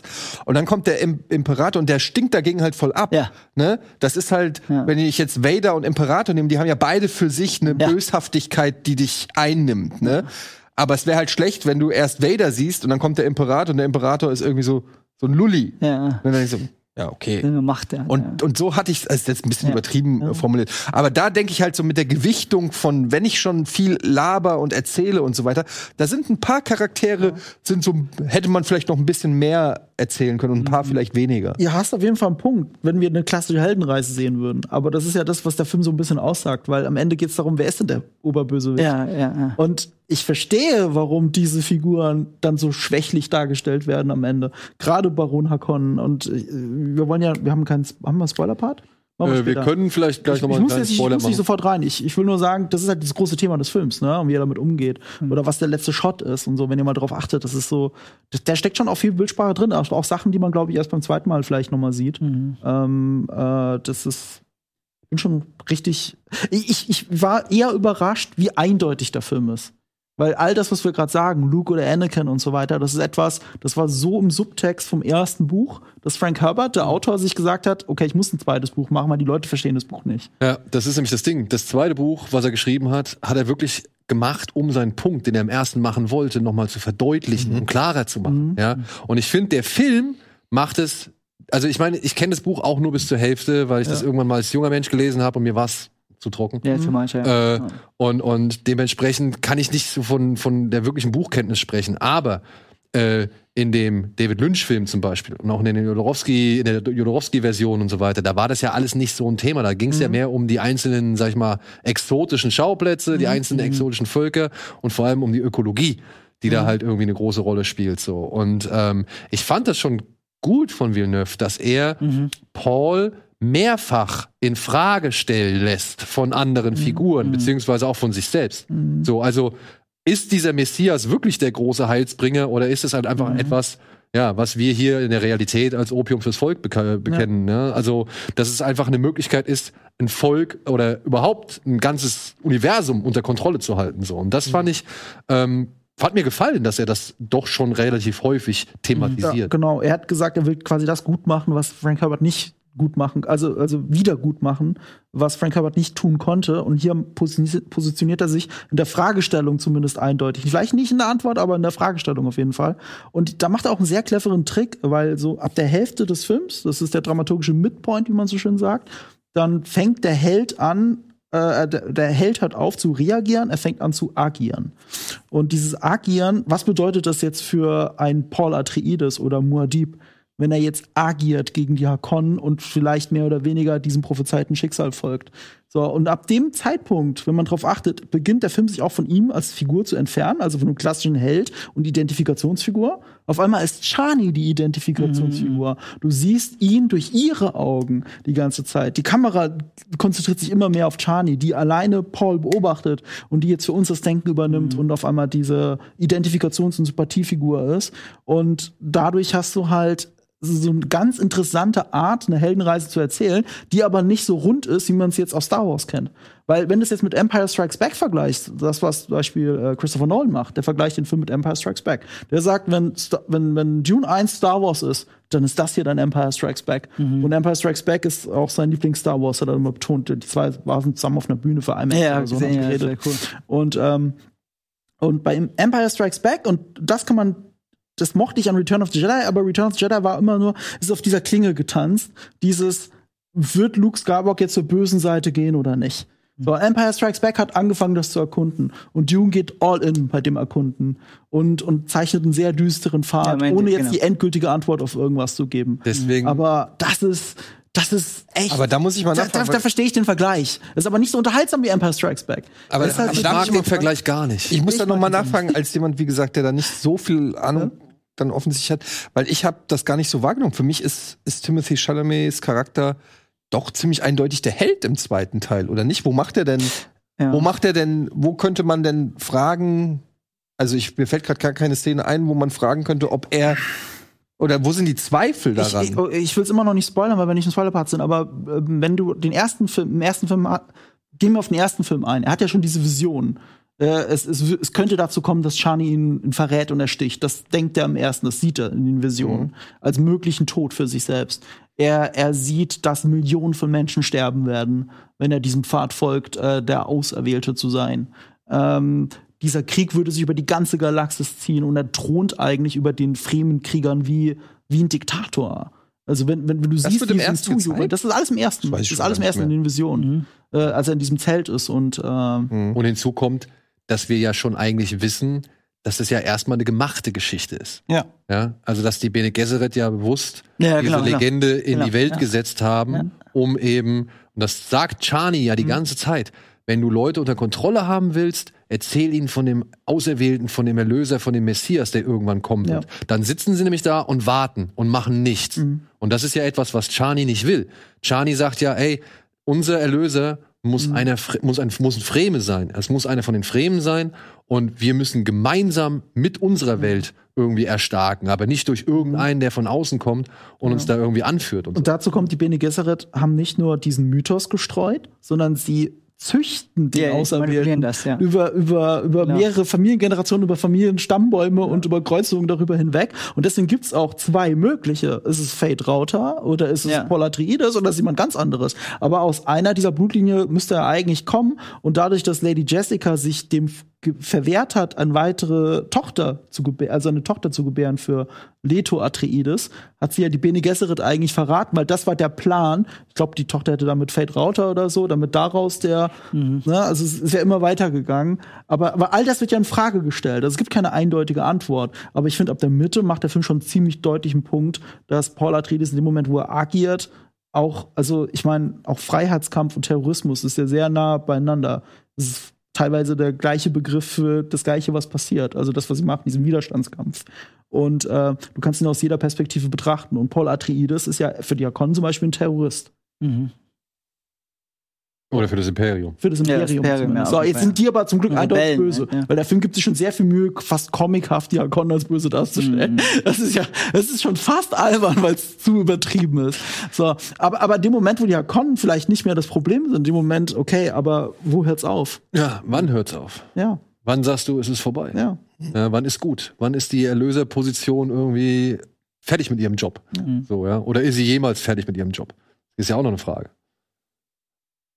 Was ich mich mal interessiert, am Anfang des Films, wo wir gerade bei den Hakonnen sind, da gibt's diese Szene, wenn sie halt, wenn dann halt ja, ja. auf den, wie habt ihr das Ja. gemacht? Äh, also wir haben das Practical gemacht, alles. Ja? Ja, also ähm, jetzt auch gerade um diesen Zusammenschnitt oder den Trailer äh, zu sehen, äh, es kommen wieder echt krasse Flashbacks bei mir wieder äh, hoch. lange Was ist das eigentlich? Das hat man Ja. gesehen in deinem Auge. Ja, nee, es ich- schon- das ist, habt ihr das Leuchten gesehen? Hast du den Trailer gesehen? Ja. Wie lange ist das jetzt her? Wann Äh, das? 2022, wir haben im April gestartet. Also vor zwei 22 Jahren schon. Vor zwei Jahren, genau. Und dann im Dezember sind wir fertig gewesen. Also war auch länger, viel länger auch als im ersten Teil. Also ihr habt den ersten Film gedreht und dann wusstet ihr nicht, ob es weitergeht. Nein, also doch, wir wussten, also 2018, die meine Reise fing so an. 2018, Ende 2018 äh, kam ich ein, habe ich einen Call bekommen vom Coordinator, äh, die gesagt, hey, wir brauchen ein paar Leute und die würden dich gerne, weil äh, du bist ja stark im Schwertkampf, äh, um etwas zu konzeptuieren und das zu pitchen. Und äh, der meinte, es wäre ein Projekt. Ich okay, was für ein Projekt? Hat er am Telefon gesagt, ja, Okay. Ah, Doom. Ah, okay, Doom, kein Problem. Also, gibt's denn Doom äh, äh, Schwerter? Und da ich okay, und dann bin ich hingegangen, hab, sind in Prag. Ich glaube, das war vielleicht ein ähnlicher Teil. Nee, das war dann danach. In Prag war ich dann da und dann hieß es, nee, wir sind nicht bei Doom, wir sind bei, bei Dune. Und dann habe ich gesagt, ah, okay, ich verstehe. Und dann haben wir, haben wir da das alles erstmal konzeptioniert. Aber ich wusste nicht ganz genau, was da war. Zwei Wochen haben wir erstmal ein bisschen Prep. Und da war ja auch schon die Notes von Danny, dass er gesagt hat, er möchte gerne so Fast Beats, schnelle Kämpfe haben, alles, was so flashy ist. Das ist, was ihn so excited macht. Aber er ist kein Martial Artist. So, das ist mich okay. Dann haben wir was gemacht und dann irgendwann im Januar später, dann hieß es auf einmal, okay, wir haben den Job. Ich, Ach so, das war ein Pitch, so, ne? Wusste ich gar nicht. Und ja, wir, ey, ich muss, du bist auf jeden Fall im Team. Wir reisen am Jan Ende Januar und dann äh, Ende Juli bist du dann fertig. Dann, dann sind wir fertig durch. Und ich, äh, okay, dann gehen wir auf die Reise. Und äh, dort haben wir dann natürlich alles halt gemacht. Das war so Dune 1. Das war dann von Januar bis äh, äh, Juli ungefähr. Also ja, 26. Juli. Dann ähm, äh, angestoßen jetzt äh, für Dune 2 äh, war Ende April bis Dezember waren wir dann dort, genau. Und äh, ja, in Dune 2 war auf jeden Fall viel intensiver. Alles. Ja, das muss man schon sagen. Also, das, das Spannende für mich ist einfach, weil ich jetzt eben nostalgisch einfach die Bilder sehe, weil ich war ja wirklich da vor Ort, auch dort die Szene zum Beispiel auch. Äh, wir haben mit äh, viel in Jordanien und Abu Dhabi gedreht, die ganzen Außensachen, aber auch natürlich ganz viel in Budapest. Das war noch von Dune 1. Ich war für zuständig für, die, für den Wagen. Das hat sich auch so alles ergeben, weil ähm, ich war ja in erster Linie als Assistant Fight Coordinator. War auch da mein erstes Mal, dass ich jetzt so eine für so einen großen Scale so also einen Film machen durfte. Bist du das? Ja. Das bin ich, das bin ich. Fuck, ist das cool. Das bin ich, genau. Das bin ich jetzt geil, ja. Holy Und, shit. Ja, äh, genau. Da, aber das muss ich sagen, das war nur Gepose. Das war wirklich eine reine Gepose. Das ist so eine Red-Kamera? Nee, das ist Ari. Das ist eine Ari äh, Alexa, genau. Das ist die äh, äh, Alexa. Ah, da steht's ja auch. LF, genau, die LF. Nee, das ist die LF und äh, ja, ein super Zoom gewesen. Und äh, nee, also wie gesagt, das war in Dune 1. Ich war aber rein Assistant File Coordinator oder, generell als File Coordinator im Stunt-Bereich tätig. Das heißt, ich war auch zuständig, die Schauspieler zu trainieren, die Choreografien habe ich mitentwickelt. Aber in der Zeit im Dune 1 war ich, wie gesagt, war es alles sehr klassisch. Es wird noch sehr klassisch gehalten. Also ich bin Stunts, das ist Kamera, das ist Regie, jeder hat so sein Department. Ich musste teilweise trotzdem noch ins Kostüm, weil ich bin jetzt als Core-Team da. Aber sagen die, okay, wir müssen Geld sparen, okay, go, geh in Kostüm. Aber in der Zeit habe ich für mich schon gesagt, weil 2016 war mein letztes Jahr, wo ich sagte, hey, ich möchte nicht mehr performen. Ich möchte mich mehr äh, widmen auf Filmmaking, Storytelling, Action äh, entwickeln und das Choreografieren, Designen. Und äh, dank diesem Job äh, war ich trotzdem eher da in der Position, aber gab es mal hier und wieder mal Tage, wo ich als Kostüm springen musste und aushelfen. Und ähm, jedenfalls war das das erste Mal, dass ich da dann so jetzt tätig war. Und es war natürlich eine tolle Erfahrung, halt mit Timothy zu arbeiten, das ganze Team. Wir hatten über 50 Stunt-Leute, die wir halt trainieren mussten. Timothy ist super. Also vor allem in dem ersten Teil war er sehr, sehr nervös. Weil er hat ja nur King gemacht davor, dann äh, Call Me By Name und äh, der andere Film noch mit äh, Stephen Carroll hat er ja gemacht. Und diesen, der war ja, der war schon sehr bekannt, auch schon äh, Globen Award, glaube ich, äh, nominiert oder auch gewonnen auch sogar schon. Und der war schon, hat ein Statement. Aber am Set selber oder wenn wir ähm, am Training waren, war der sehr nervös, sehr wirklich insecure die ganze Zeit. Und ich dachte, krass. Und den abzuholen war cool, weil ich sehe jetzt ähm, nicht so alt aus, ich bin recht jung, also ich sehe jünger aus, als ich eigentlich bin. Und du äh, ich bin jetzt, äh, wird dieses Jahr 40.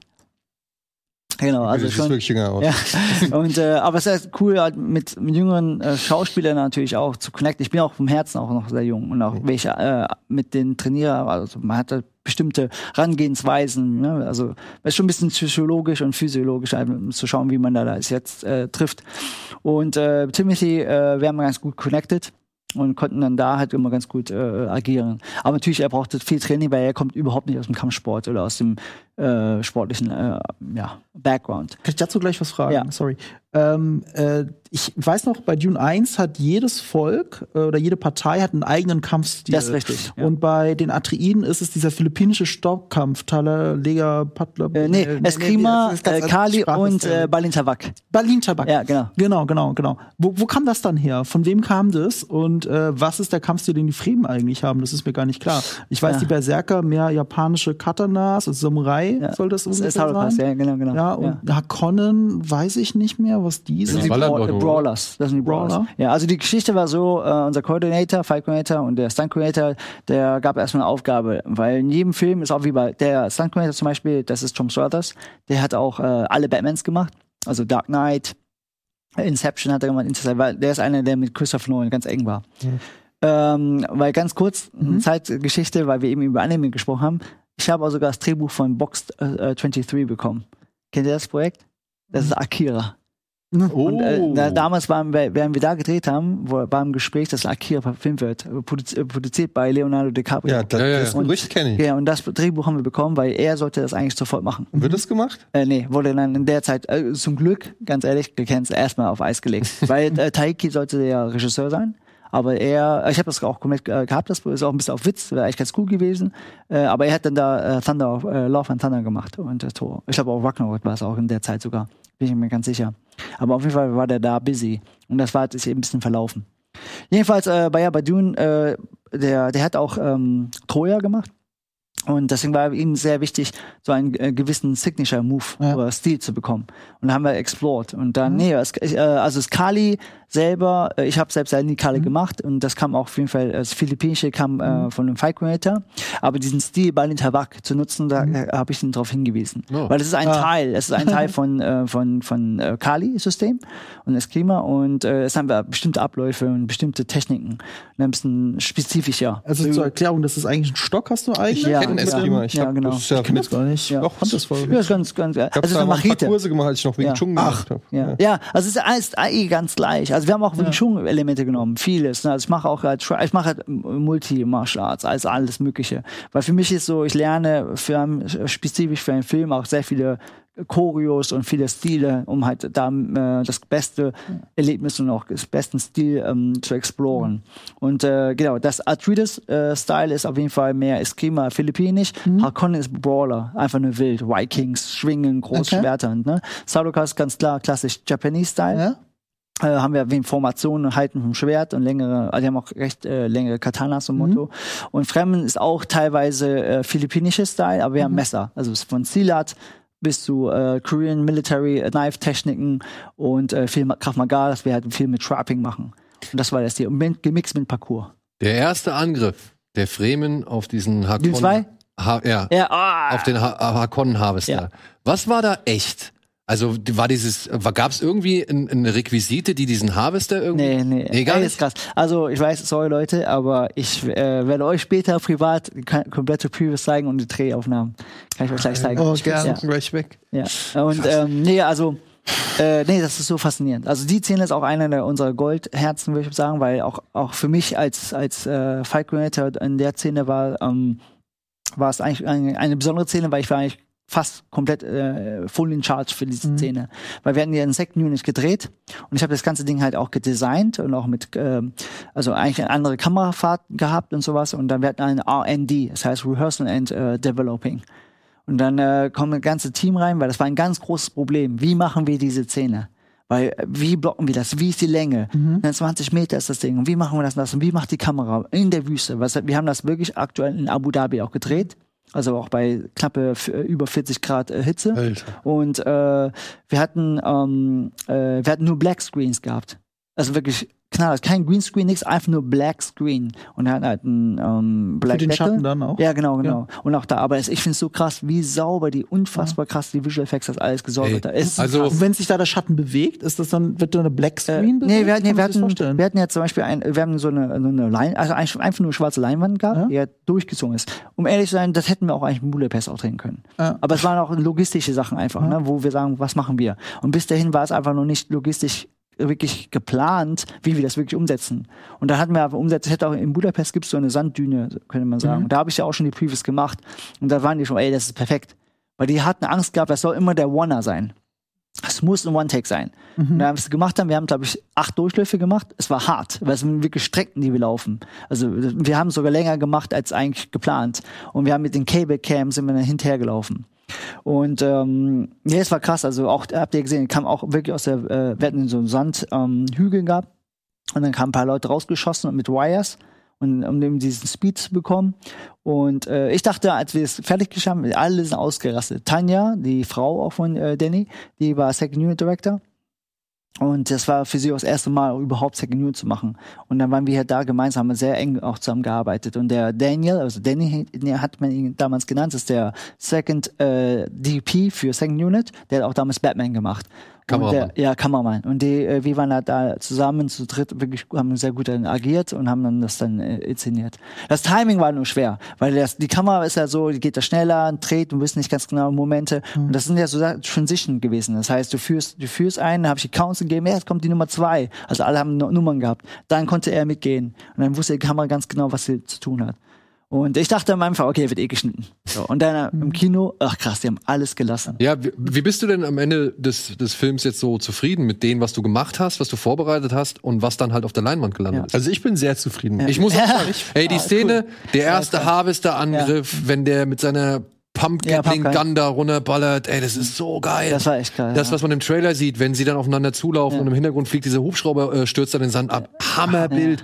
Und sowieso diese ganzen Bilder, diese ganze Breite. Größe, und, ja.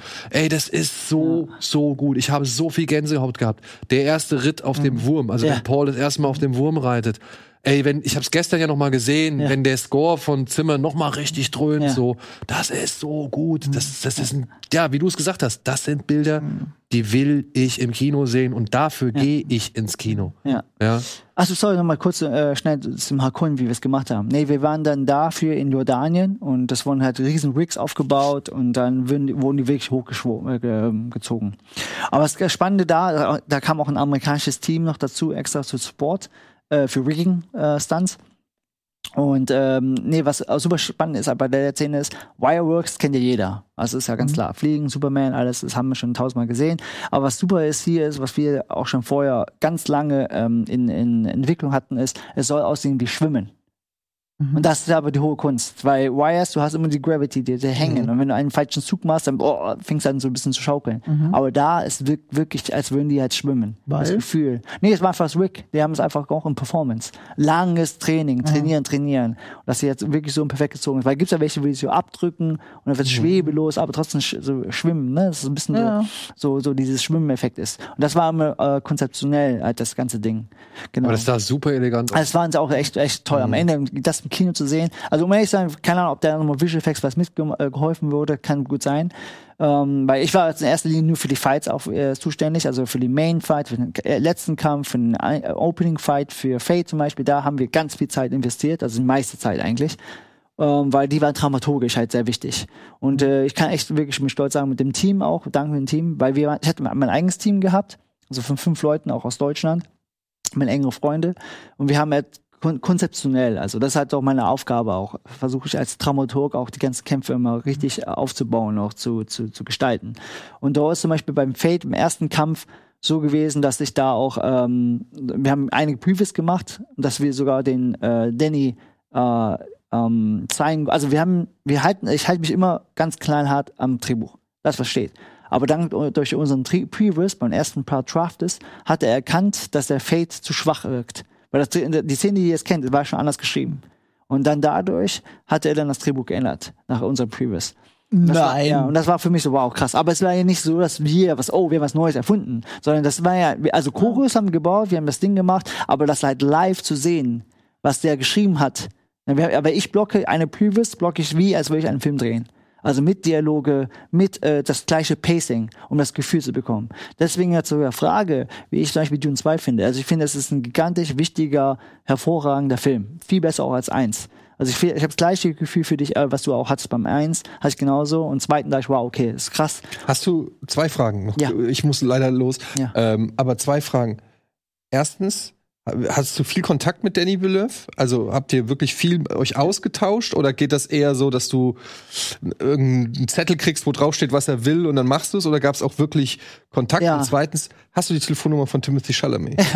Okay, erste, äh, wir haben nur am Anfang haben wir sehr viel Kontakt. Also wir, äh, wir haben halt viele Meetings. Wir haben, genau, ja, genau, perfektes Bild rein. Nee, ähm, ja, Meetings, wir haben halt äh, vorher das Briefing, ganz viel. Aber letztendlich am Ende, was immer noch klassisches äh, Traditional Shooting ist, ist natürlich äh, die Kommunikation eher über Stunt Creator.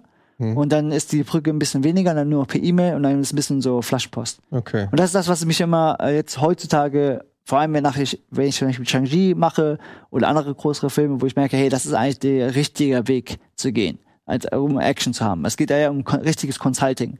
Und das ist das, was ich zum Beispiel bei Dune ähm, ein bisschen vermisst habe. Ich habe den Improvement gesehen. Erste war sogar noch mehr naked. Und beim zweiten war, wow, krass, wir sind enger. Und dann war aber auch Situationen am Zeit, wo ich sagte, okay, Danny, ich will das eher so und so machen. Dann gucke ich mich an, Ah, da hat er recht. Und dann machen die es wirklich so. Aber dass du diese Situation bekommst, ist eigentlich sehr gering. Sehr, sehr, sehr gering. Dann, ja, ist halt immer so ein, man muss halt ein Gefühl bekommen. Und für mich ist halt diese politische oder diese hier- hierarchische, man, ne, Schlangen. Natürlich sollte, möchte ich nicht sagen, ey, ich bin der Geilste, ich möchte jetzt mit dir enger reden, aber es geht mir in erster Linie immer um das Produkt und das Resultat. Und wenn wir es schon so konzeptieren, weil ich weiß, jeder hat eigene Baustellen, so viel zu tun. Greg Fraser zum Beispiel auch. Im ersten war er so sehr, würde ich sagen, unfreundlich oder nicht äh, erreichbar. Und ich dachte auch so, okay, krass, mit dem kann man nicht arbeiten, ne? Der will ja nur sein Ding machen. Aber darum ging es eigentlich gar nicht. Das habe ich erst später begriffen. Weil im ersten Teil ähm, von Dune 1 musste er sich auch beweisen. Weil er war ein Ersatz für Roger Deakins. Ach du Scheiße. ja. Ähm, der ist der Legend Mhm. ever. Und da musste er jetzt erstmal zeigen, was er halt, äh, drauf hat. Und dann musste er halt machen. Und der, der hat mehr zu tun als nur die Action. Der muss die ganze Bildsprache halt gestalten, die Szenenplan, Lichtkonzepte, alles. Technik, Logistik, alles ist halt da, ne? Der muss die Day schaffen. Das hat er, hat er die Zeit, die Action nicht wirklich sich damit zu beschäftigen. Weil es ist Big Picture. Kann ich voll nachvollziehen. Beim zweiten Teil, was passiert? Der hat The Batman gemacht, der hat äh, Mandalorian gemacht, der hat The Creator gepreppt, so große, geile Filme gemacht. Der war so gechillt. War, ey, nee, wirklich, also, ey, im zweiten Teil, äh, äh, dann gab's halt die Situation auch, als ich mit diesem R&D, natürlich habe ich auch meine Kamera mit dabei gehabt, dann habe ich gesagt, okay, weil die haben da sich irgendwie, wie soll man das machen? Hm, ja, und dann äh, alle sich nur so im Kreis gedreht. Da habe ich gesagt, okay, weißt du was, habe ich Kamera genommen, Leute, geht auf A, B, C, wir gehen da und da und da und blocken das so. Habe ich gezeigt. Und ja, aber das ist nicht so der Dune-Style, weil hat er zu mir gesagt, Greg, weil du eher, du gehst jetzt hier in die äh, andere, du machst dann eine Ebene auf. Das ist nicht so der Dune-Style. Und ich, ach so, okay, du möchtest auf eine Linie. Ja, ja, okay, machen wir es, kein Problem. Zack, gemacht. Und dann äh, der Danny und er, ey, das ist perfekt. Und dann waren die alle so happy, weil wir ein Ergebnis bekommen haben. So können wir das machen. Und dann kam er mit dem, okay, lass das mit dem Cable Cam machen. Da meinte ich nun auch töricht, warum machen wir es nicht mit dem Gimbal? Weil auf Sand und sowas, wir sind schneller. Der meinte nur, äh, zu vertrösten, äh, könnte man machen, aber lass mal erstmal Plan A versuchen, wenn das scheitert, dann können wir mit Plan B angehen. Und das fand ich ja so eine, so eine Kommunikation. Da Ich, wow, okay. Und das war nicht so, who the fuck are you? Leute, Bescheid, ne? Das war nicht so. Das Okay, jetzt noch die Telefonnummer? also, die habe ich leider nicht. Ich kann die von Rebecca Ferguson geben. Die hätte ich gerne. Okay, ey, aber ich glaube, ja, ähm, es gibt, der Film ist nicht komplett rund, so, es gibt ein paar Punkte, die wir besprochen haben, da kann man vielleicht immer was optimieren oder beziehungsweise das ist vielleicht nicht das allerbeste, aber ich glaube, wir haben hier vier Leute, die sagen, unbedingt im Kino sehen, oder? Absolut. Auf Ja. Das ist absolutes Kinomeisterwerk. Es ist technisch ein Meisterwerk. Da gibt's für mich gar keine Diskussion. Also technisch gibt's muss ich auch sagen, ist das Ding auf jeden Fall über allen Zweifel erhaben. So geile Bilder und, und auch die ganze Ich freue mich richtig schon aufs zweite Mal. Ja, ich, Ich komme gerne beim Weil es ist auch oft so, dass man beim ersten Mal ist man so erschlagen von allem, dass man gar nicht so richtig sich locker machen kann. Und ich freue mich richtig beim zweiten Mal jetzt Bisschen nochmal durchatmen, ja. durchatmen, ein bisschen mehr auf andere Sachen zu achten und so. Und ja. Ja. Du wirst, du wirst beim zweiten Mal auch andere Sachen sehen. Ja, Ich mit jetzt- Sicherheit. Jetzt gerade nochmal mit diesem ich habe jetzt schon so viele. Sachen gehört, die mir nicht Ja. aufgefallen Auch, sind. auch, auch was du gesagt hast mit der Action-Szene. Eine Sache, die mich nicht loslässt, ist diesen Harvester. Ich, ich weiß, ich muss, muss sagen, zum Schluss kommen, aber dieser Harkon Harvester. Man sieht dem im ersten Film, das ist mit einer der ersten Shots. Das sieht man einen, ne?